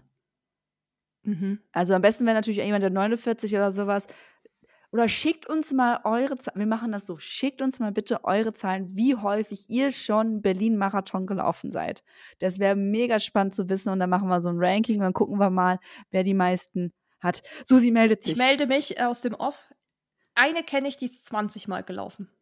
Boah, krass. Und da habe ich sie nämlich auch gefragt, ob sie jetzt in so einem Special Club ist, weil das gibt es ja oft bei so Läufen. Ja. Wenn man dann eine gewisse Anzahl hat, ist man dann in so einem, keine Ahnung, Berlin-Marathon-Club. Und sie meinte so, nee, gar nichts. Aber 20 Mal ist das, was ich am meisten weiß. Okay, krasse Nummer. Wer ja, wer 20. bitte einmal entweder in die Spotify-Kommentare mit rein oder auf direkten Wege, Insta-DM oder sowas. Äh, bitte meldet euch. Meldet euch, wenn ihr wirklich 49 Mal oder über 40 Mal gelaufen Boah, seid. Ihr müsst zu uns in den Podcast kommen. Wir müssen das, alles wissen. Vom, e guck mal, komm, weißt du, was daran so geil ist? Die Entwicklung, die diese Person miterlebt hat. Ja, ja, die Geschichte des Laufsports, ne? Ich weiß aber, wer, glaube ich, jedes Jahr dabei war, auch wenn nicht als Läufer. Bottelklaus. Der war ja doch der Erste mit, die, die haben, der war doch mit einer der, ich sag mal, Gründer vom Berlin-Marathon. SCC, da war der ja mit dabei, hat er ja im Podcast erzählt. Bottelklaus, für alle, die es gerade nicht einordnen können, ist der persönliche Wasserträger beim Berlin-Marathon von Eliud Kipchoge. Sau cooler Typ, unterhaltsam, ja. lustig, voll dabei. Auch ein grandioser Sportler übelst. Also auch die Folge kann ich nur empfehlen. Und ähm, weil er war natürlich schon in unserem Podcast. Aber er ist auf jeden Fall einer, der zumindest diese Entwicklung, glaube ich, mitgemacht hat. Von wir waren irgendwie wie viele Läufer beim ersten Berlin-Marathon? Ein paar hundert oder so. 100, oder, sowas, ja, ja, oder unter 100, ich weiß schon gar nicht mehr genau. Ja, bis 48. Aber klar, klar, von, von ähm, Baumwoll-Jogginganzügen bis hin zu Ballonseide und jetzt Hightech, Carbonschuhe oder sowas. Da ist ja eine Wahnsinnsentwicklung in den letzten Jahrzehnten gewesen, in der sehr, sehr jungen Geschichte unserer Menschheit, was sich da alles getan hat. Gehen wir mal wieder zurück auf unsere Liste, weil sie ist immer noch lang. Ähm, über die World Marathon Majors in dieser Folge sind wir eigentlich immer noch ursprünglich. Boston. Wer 25 Mal in Serie gefinisht hat, bekommt eine Einladungen. Das ist aber auch schon Viel. ordentlich. Gibt es jemanden, der 25 Mal hintereinander in den Boston Marathon gekommen ist? Muss ja. Muss ja. Sonst wird es. Aber es können ja nur eine Handvoll Leute sein. Es können ja wirklich nur eine Handvoll Leute sein. Und die kriegen dann wirklich auch noch eine handgeschriebene Einladung, vermutlich. Das ist wirklich krass, weil die sich eben auch immer mit der Zeit qualifizieren müssen. Und ja. soweit ich das verstehe, müssen die das ja auch in Folge gefinisht haben. In Folge, ja. jedes Jahr. 25 Mal. Ja, das heißt, du konntest nie ein Kind kriegen, beispielsweise. Oder krank sein, verletzt sein. Mhm. Langsam ja, sein. sein. Äh, langsam sein, ja, ja. Also, das ist ja sicherlich gut.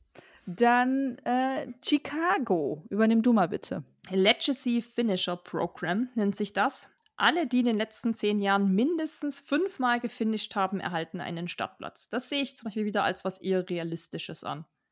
Ja, finde ich, finde ich auch, finde ich auch mal nett. Ja, genau. Das ist dann auch so für, ja, weil das ist einfach nicht nur für die Leute, die jetzt 20 Jahre am Stück laufen, sondern das ist ja wirklich innerhalb von einem Zeitraum fünfmal zu finishen. Das kann man ja durchaus schaffen. Das finde ich eigentlich ganz nett. Und die bekommen auch einen Stadtplatz. Ja. London hat sowas nicht. Können wir schon mal mhm. direkt kurz und knapp festhalten. Und New York. Ja. Ich sag's euch, wie es ist. Googelt's bitte selber. Es war mir zu kompliziert. Aber da gibt es auch ein spezielles Programm, das nennt sich 9 plus 1 oder 9 plus 1, wie auch immer. Mhm. Und das ist initiiert von diesen New York Roadrunners. N-Y-R-R, mhm. also N-Y-R-R ist da immer die Abkürzung da geht es im Prinzip darum, dass lokale Mitglieder, also Menschen, die in New York leben, dass die die Möglichkeit bekommen, einen garantierten Platz zu bekommen. Wahrscheinlich müssen die dann auch irgendwelche Races machen oder so. Ich habe, da muss ich wirklich sagen, keinen Bock gehabt, mich reinzulesen, weil das für uns ja eh gar keine Rolle spielt, sondern geht es einfach nur darum, das gibt's. Also wer von euch jetzt nach New York zieht, da jetzt sesshaft wird, dann müsst ihr euch das Programm bitte angucken. Oder jemand, der in New York schon lebt und uns zuhört, die Möglichkeit gibt's. Aber was ihr da machen müsst, kein Plan. so, und für Tokio gibt es anscheinend auch nichts. Nein. Nein. Gut, dann kommen wir noch mal schnell zu den anderen Möglichkeiten. So, wir, also wir hatten jetzt Reiseveranstalter, da haben wir jetzt ausführlich drüber gesprochen. Wir haben Charity, wir haben Losverfahren. Wir haben jetzt diese anderen Möglichkeiten, aber die funktionieren ja auch nur, wenn man schon mehrfach drin war in den Races. Also dann durch kennt man, welche Möglichkeiten es noch gibt. Und das sind aber wirklich Ausnahmen, Einzelfällen sind natürlich Presseplätze für Medien. Ich nenne jetzt mal in Medien auch äh, Influencer, die manchmal Chance haben. Dafür müsst ihr manchmal auch gar nicht so groß sein. Es kann auch einmal sein, dass ihr coolen Inhalt habt, eine coole Person seid und die Marke einfach Bock auf euch habt, weil ihr eine gewisse Art und Weise habt oder eine gewisse Zielgruppe anspricht. Also da habe ich jetzt auch schon viel festgestellt, dass es jetzt so ein bisschen von den ganz Großen auch weggegangen ist und kleinere auch eingeladen worden sind. Ja, Beispiel dieses Jahr, als wir in Berlin waren, da waren wir von einer mhm. der Hauptsponsoren oder größeren Sponsoren drüber eingeladen und die hatten ja ein Team aus fast 30 Leuten und das war kein Team, was aus 30 Influencern bestand, sondern da waren wirklich Leute auch dabei mit Accounts von 400 Followern oder so. Ich weiß ehrlich gesagt nicht, wie die in dieses Team gekommen sind. Vielleicht gab es da auch eine Bewerbungsphase oder so, aber prinzipiell ist es so, gerade im Hinblick auf Berlin, weil bei den anderen weiß ich es einfach nicht, dass es oft von den Sponsoren, die in diesem Marathon involviert sind, nochmal Teams gibt oder Verlosungen oder was auch immer. Also da muss man ein bisschen die Augen aufhalten. Tatsächlich habe ich das damals in London gemacht. Ich habe mir mal die ganzen Sponsoren angeguckt und dachte, vielleicht haben die irgendein Programm, wo ich mich bewerben kann, ein Team, wo ich mich bewerben kann.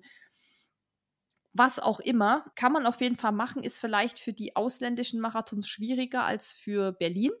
Aber ich habe das dieses Jahr gesehen, die einige Sponsoren haben da dieses Jahr tatsächlich so, so Gruppen hingeschickt und da waren wirklich alle möglichen Leute dabei, also da nicht abschrecken lassen, dass man da irgendwie jetzt Influencer sein muss.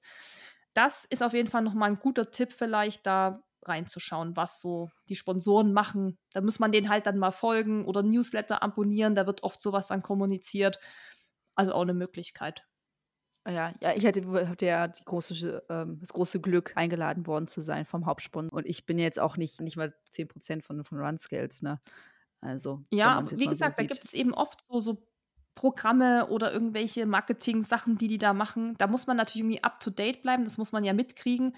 Deshalb lohnt sich vielleicht dann doch mal so eine Newsletter zu abonnieren von denen weil du gerade, was hast du, New Balance warst du, ne? Genau, Ja, weil du das gerade angesprochen hast. Wir waren zum Beispiel in Tokio über Essex. Wir waren ja damals bei den Essex Frontrunnern zu der Zeit.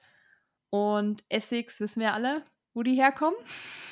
ähm, und von daher hatten die genau. Aus Sydney, ne? Australien, Mm, deswegen. Genau, aus Kapstadt eigentlich. nee, Aus aber Kapstadt. die haben Nein, die natürlich. kommen aus Japan, liebe Leute. Ja, Nicht, genau, die kommen aus Japan. verwirren lassen. Und die hatten natürlich auch dann in dieser ganzen Zeit, haben die immer sehr viele Aktivierungen in und um Japan gemacht, was natürlich mega Hm. geil ist, weil Japan ist für mich einfach auch so nochmal so eine andere Welt, da kommt man einfach nicht jeden Tag hin. Und wir wurden damals gefragt, ob wir da hinfahren wollen. Und ich wusste gar nicht so, ob das ernst gemeint ist. Und ich habe gesagt, ey, was ist das für eine Frage? Sofort, ich, ich mache alles. Was muss ich tun? Ich komme. Genau, deshalb hatten wir natürlich das Glück, äh, über Vitamin B oder quasi, weil wir in diesem Team waren, so einen Platz zu bekommen, beziehungsweise zwei Plätze zu bekommen. Und was ich gerade angesprochen habe, wie jetzt zum Beispiel von dem einen Sponsor Berlin-Marathon, wo wir gefragt wurden, ob wir damit in dieses Team wollen. Sie konnten dann le beide leider nicht laufen, aber hätten sozusagen da laufen können. Da nochmal ein Tipp, du sagtest das gerade mit Newsletter abonnieren. Wenn ihr einen bestimmten Marathon im Auge gefasst habt, abonniert auch mal auf Social Media die ganzen lokalen Medien. Also irgendwelche Lokalzeitungen oder sowas. Die haben meistens auch nochmal ein, zwei Startplätze. Lokale Radiosender, die auch nochmal ein, zwei Monate vorher äh, Startplätze verlosen. Und was mir jetzt auch aufgefallen ist, in Deutschland auch viele Sporteinzelhändler. Also wirklich Laden vor Ort, die dann nochmal irgendwie aus Frankfurt, Berlin oder äh, Leipzig oder sowas ihren Sportladen auch nochmal einen Sport, ähm, einen Startplatz hatten. Und Running Crews. Großes Thema. Adidas Runners, wenn natürlich dann Adidas der Hauptsponsor von Berlin ist oder so.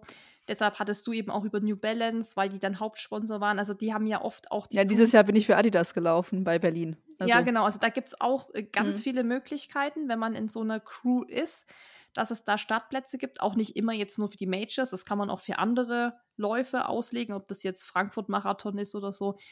Auch eine Möglichkeit. Genau. Und was du ja schon angesprochen hast, ist natürlich, oder vielleicht noch vorgreifend, ich weiß ja nicht, wo ihr alle arbeitet, aber viele arbeiten ja auch international. Ähm, wenn du einen Arbeitgeber hast, der vielleicht in London sitzt oder, oder, oder, der dann wiederum auch Kontakt hat. Also deshalb ist auch die Headline Vitamin B, weil am Ende läuft das Gefühl dann nur halt über, ich kenne ja jemanden, der da arbeitet, der kennt den Sponsor, die haben noch einen Platz, weil es gibt halt für diese ganzen Sponsoren, Presseleute, Running Crews, was auch immer, gibt es halt schon Plätze. Beziehungsweise bei Running Crew läuft ja über den Sponsor, aber ähm, da gibt es Mhm. eben auch ein Kontingent und ich bin ja auch noch über einen Presseplatz nach Boston gekommen. Das war wirklich richtig Vitamin B, weil bei Essex, muss man ja sagen, sind wir ja aus einem bestimmten Grund in das Team gekommen. Also das haben wir uns ja auch erarbeitet, da reinzukommen und hatten dann natürlich Glück, dass sie uns gefragt haben und nicht noch jemand anders von dem Team. Und bei dem Presseplatz muss man wirklich sagen, das war einfach nur, weil ich jemand kannte, der beim Berlin-Marathon gearbeitet hat oder nicht gearbeitet, so freelance-mäßig da ein bisschen die Elite betreut hat. Also die Elite-Läufer, habt ihr ja schon gehört, hat, haben ja auch so wie Bottle Klaus als ähm, Getränkelieferanten.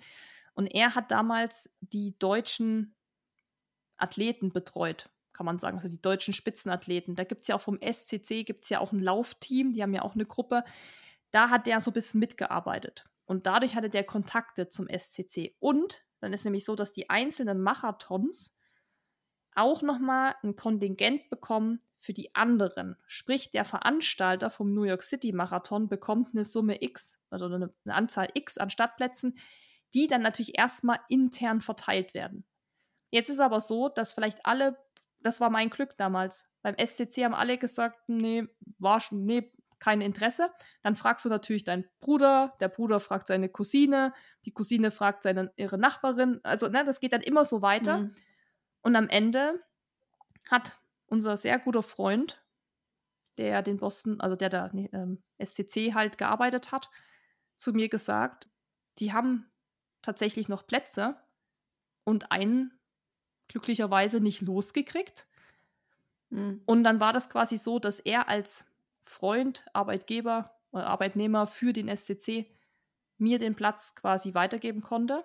hat aber auch gesagt, der ist da in guten Händen. Also, ne, das ist jetzt dann nicht so, dass ich den krieg und dann fliege ich einfach nicht hin, so. Sondern das ist, Ja, ja. also so einfach kriegst du den jetzt dann auch nicht. Ich weiß nicht, was er da alles für machen muss. Ich bin ihm dafür auch übelst dankbar. Das weiß der, glaube ich, auch oder hoffe ich auch. Da war ich aber damals auch wirklich, das war für mich wie so ein Geschenk Gottes, so. Jetzt ist plötzlich dieser Startplatz da, weil das Geile war ja, dass Dennis hatte den ja schon über die Qualifikation. Der kann sich ja überall Mhm. qualifizieren.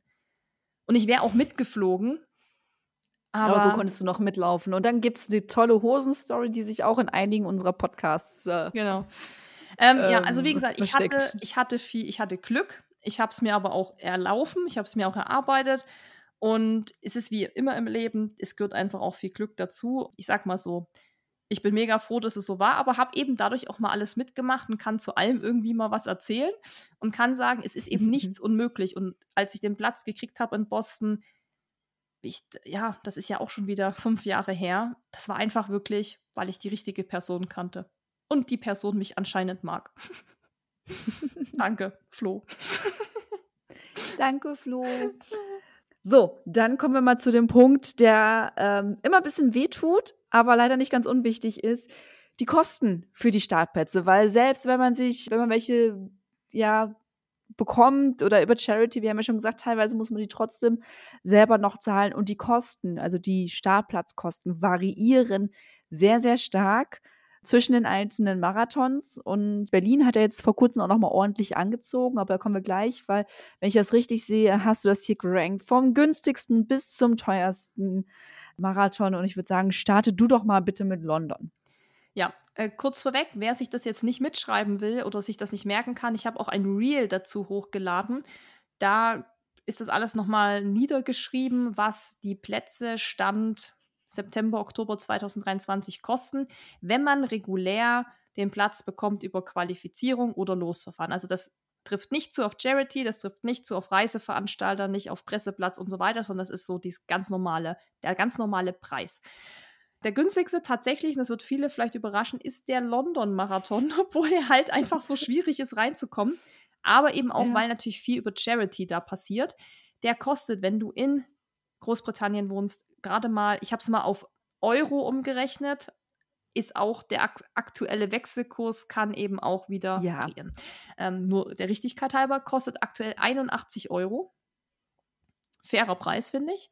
168 für Leute, die nicht aus UK kommen. Quasi, wenn ihr das Losglück hattet, einer von den zehn Deutschen zu sein, bezahlt ihr lediglich 168 Euro. Und da kann man, glaube ich, schon mal vorweg sagen, dass dann natürlich die Kosten für einen London-Trip mit dem Marathon eben gar nicht mehr so hoch sind, wie Mhm. sie sein können, wenn man es über Reiseveranstalter macht. Weil der Platz eben, sagen wir mal, 200 Euro hochgerechnet gerade mal kostet.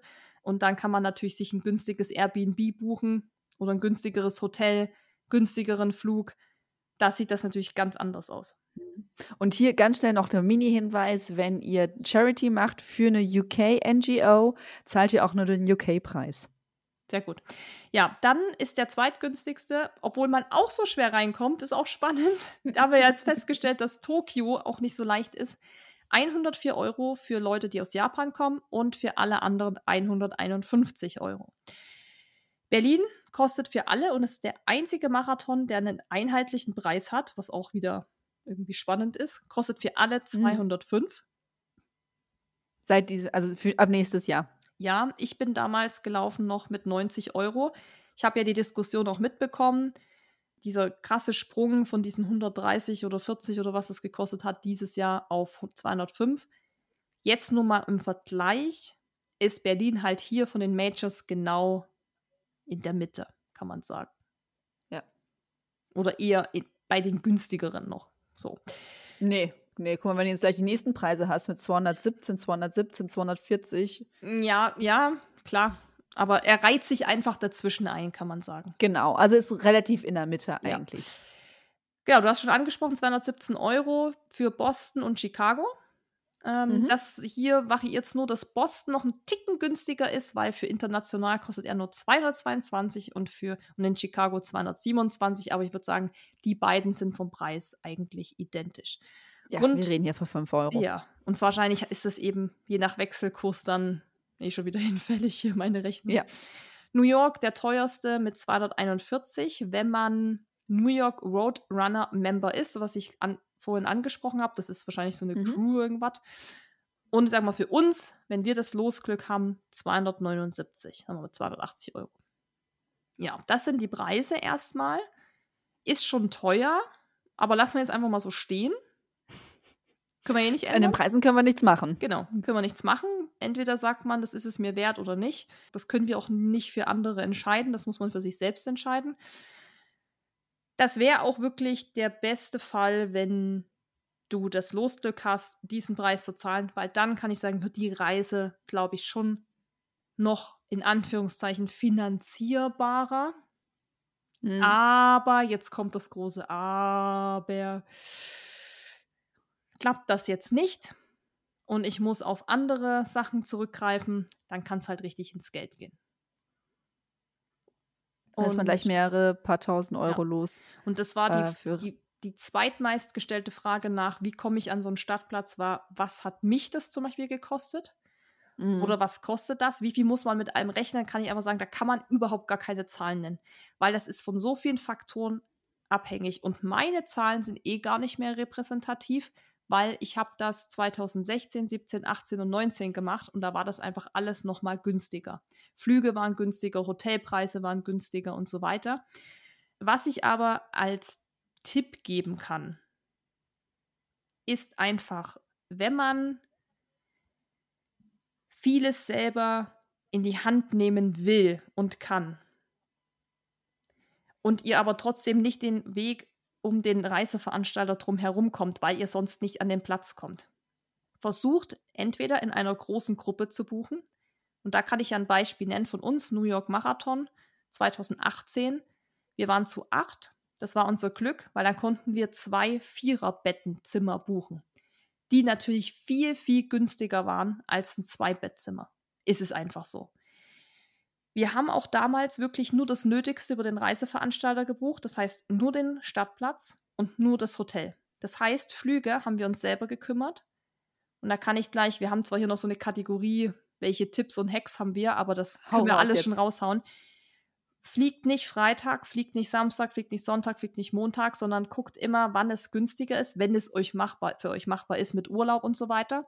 Da kann man sparen. Also wir haben damals, und ich sag's nochmal, das ist überhaupt gar nicht mehr repräsentativ, da könnt ihr jetzt wahrscheinlich ein Tausender drauflegen, nicht mal für fünf Nächte in New York in einem Drei-Sterne-Hotel, Vierbettzimmer, Dennis und ich und zwei Freunde von uns, also wenn man sich gut versteht, ist das, sollte das auch kein Problem sein, weil man schläft da ja eh bloß drin, mit Flügen mit allem, was wir da gemacht haben, wir haben da ja auch so typischen Touri-Stuff mal gemacht und waren jeden Tag essen und so, haben wir nicht mal 2000 Euro bezahlt.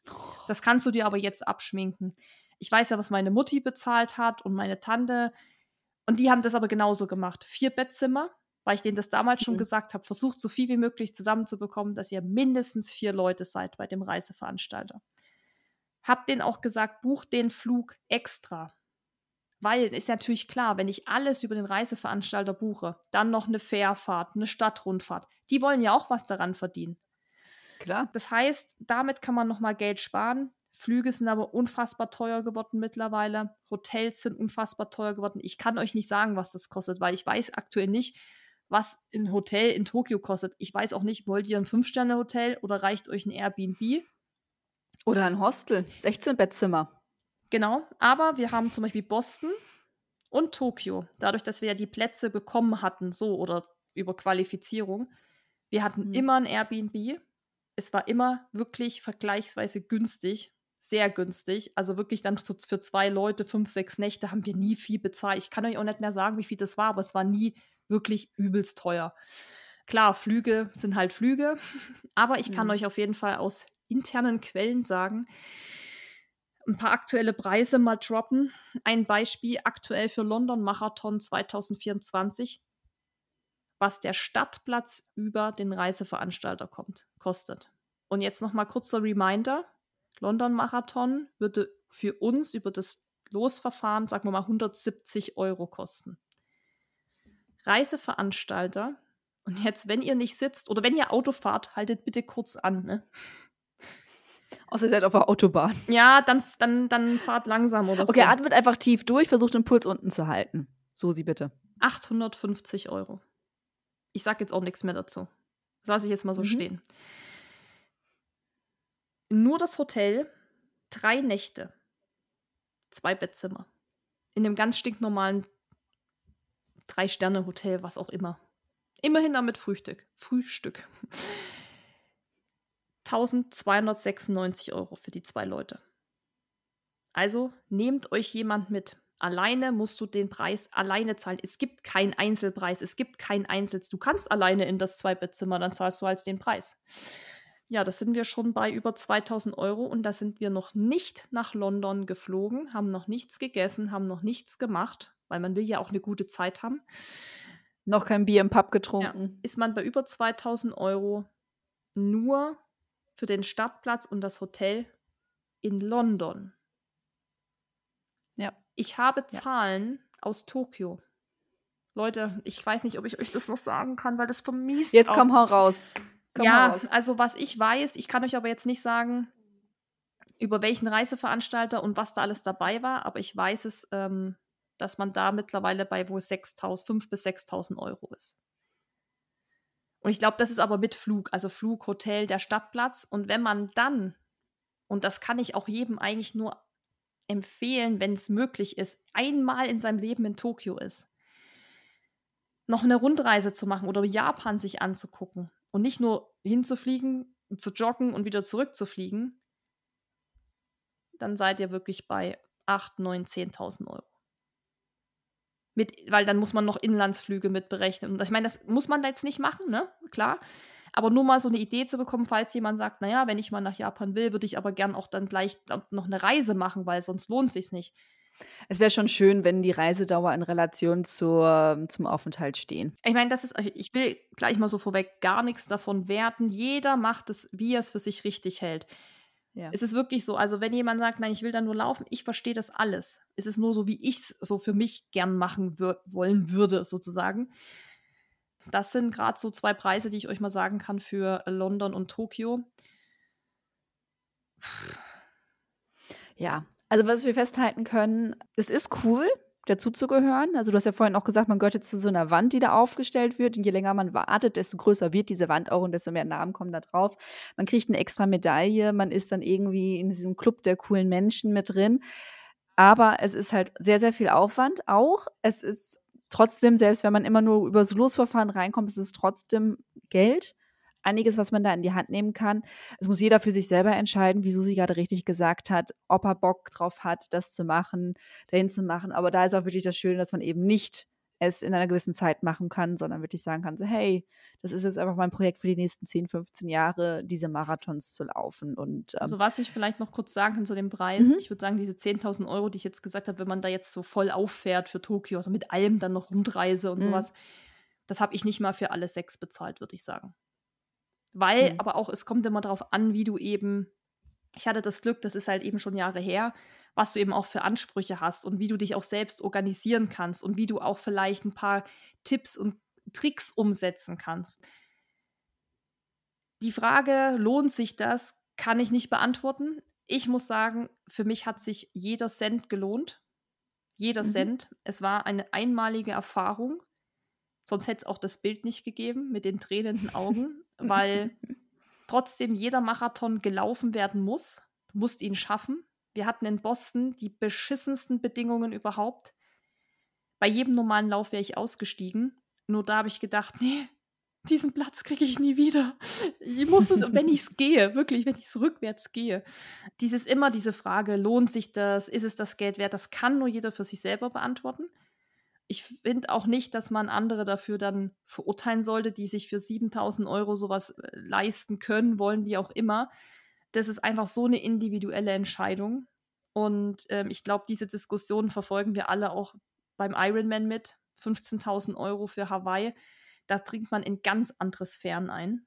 Ich muss auch sagen, dass eigentlich nur die so geschimpft haben mit diesem Geld für Berlin, die quasi, ich sag mal, nur laufen in Anführungszeichen und alle Triathleten haben nur geschrieben, ja, also ich kann da eigentlich nur schmunzeln Welcome to our world. bei so einem Preis. Ähm, das heißt jetzt nicht, dass das dann billig ist oder so, aber ähm, teurer Wir sind es einfach nicht gewohnt. Ja, Wir sind es einfach ja. nicht gewohnt, plötzlich Und- über 200 Euro für einen Lauf zu bezahlen. Absolut, absolut. Und ich verstehe auch alle, die wirklich sagen, es ist mit Familie, mit Kind und so. Ich glaube, da kannst du ja am besten noch mitreden mit einem Kind, Mhm. alleinerziehend und sowas. Jemand, dem das dann so verwehrt wird, weil es am Geld scheitert, ist natürlich unfassbar traurig. Ja. Aber ich kenne auch Leute, die auch wirklich nicht viel haben und gesagt haben, das ist so mein Lebenstraum. Ich spare jeden Cent dafür. Wie du sagst, es ist einfach super individuell. Ich gucke manchmal auch und denke so, hm, ja, ich kaufe mir jetzt kein Auto. Und andere sagen, ich möchte mir unbedingt ein Auto gönnen oder sowas. Das muss einfach wirklich jeder selbst für sich entscheiden. Ähm, nehme ich das Geld dafür mit in die Hand? Mache ich diese Six Majors oder mache ich sie halt nicht oder sowas? Wir haben euch jetzt nur alle Informationen und äh, alle Spekulationen und alle Tipps geliefert, Genau. die wir jetzt so sammeln könnten oder sowas. Wenn wir irgendwas wichtig. Ganz kurz, Ja? ich sehe es auch eher so, also die Folge seht die bitte wirklich so als wirklich reinen Informationspodcast über dieses Event. Also alles, was wir gerade aktuell wissen, haben wir euch jetzt mitgegeben. Da, dabei ist gar nichts wertend. Wir haben zwar, wie gesagt, wie du sagst, ein bisschen spekuliert und mal so ein bisschen, äh, wie, wie fänden wir es oder so, aber an sich äh, nehmt es wirklich als Information. Was ihr damit macht, ist wirklich äh, euch überlassen. Ihr könnt das aber gern weitergeben, weil ich dachte so, ich habe davon noch keine äh, Folge gesehen, Podcast-Folge oder so, ein paar Blogbeiträge, aber dass man das einmal alles gebündelt hat, dass man erstmal eine Idee bekommt. Ähm, es hört sich erstmal alles ultra viel an. Letztendlich, wenn man einmal ein bisschen Aber wir reden ja hier auch hier über sechs Wettkämpfe. Ja, ne? genau. Auf, auf, auf drei verschiedenen Kontinenten. Genau, und Also, mit, mit, mit acht verschiedenen Möglichkeiten, wie man da rankommt. Und in diesen Möglichkeiten gibt es Ja. auch nochmal verschiedene Möglichkeiten. Mir Ähm, fällt tatsächlich gerade noch eine ein, aber sag jetzt zu Ende. nee, sag. Was ist es? Für alle, die jetzt geschafft Elite? haben. Hä? Nee, nicht Elite. Eli Elliot Fast, Kipchoge- fast zwei Stunden dran zu bleiben. Ich habe einen letzten Tipp für euch, um beim Berlin-Marathon gesichert mitzulaufen. Und das jedes Jahr. Du bist Elliot Und Kipchoge? zwar Oder was ist mein zweiter Name. Es ist, er ist eigentlich mein Cousin, wusstest du es noch nicht?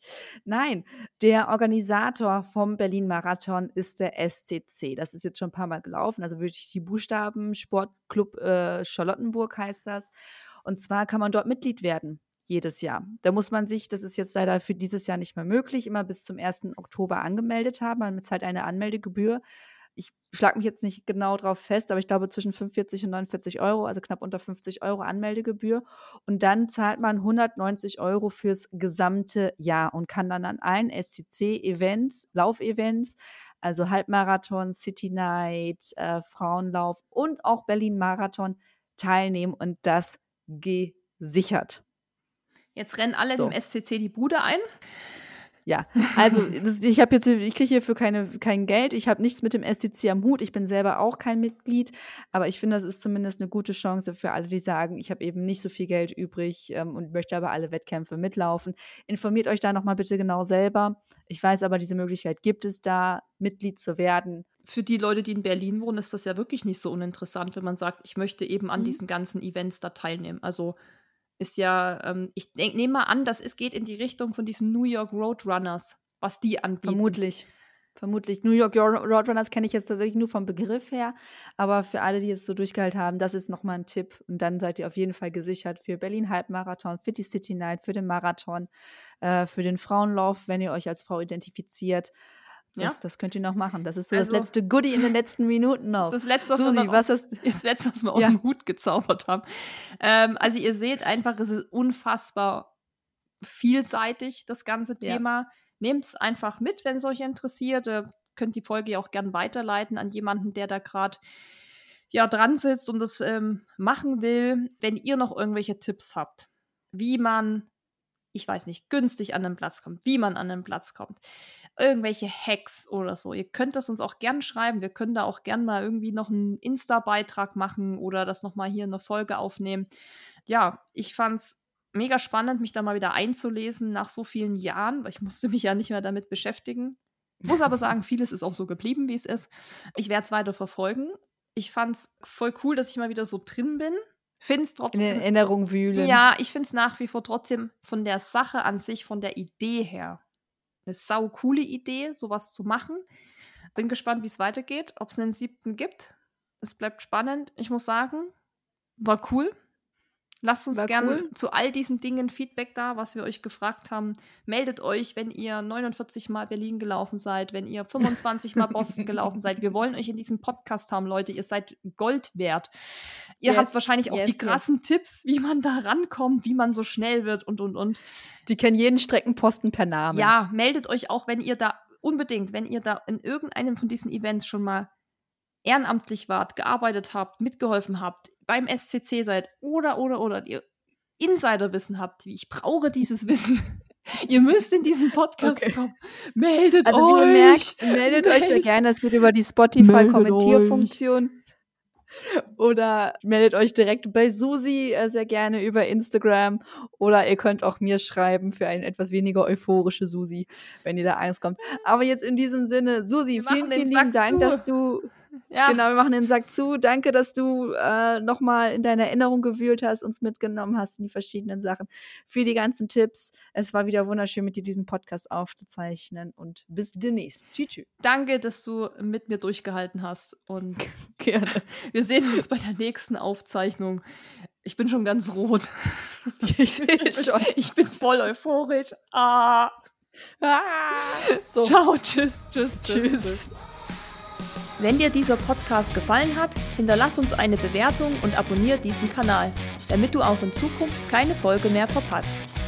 Für noch mehr Motivation und Trainingstipps folge uns auf Instagram unter dem Namen RunSkills sowie auf Facebook und Pinterest oder besuche unsere Website www.runskills.de.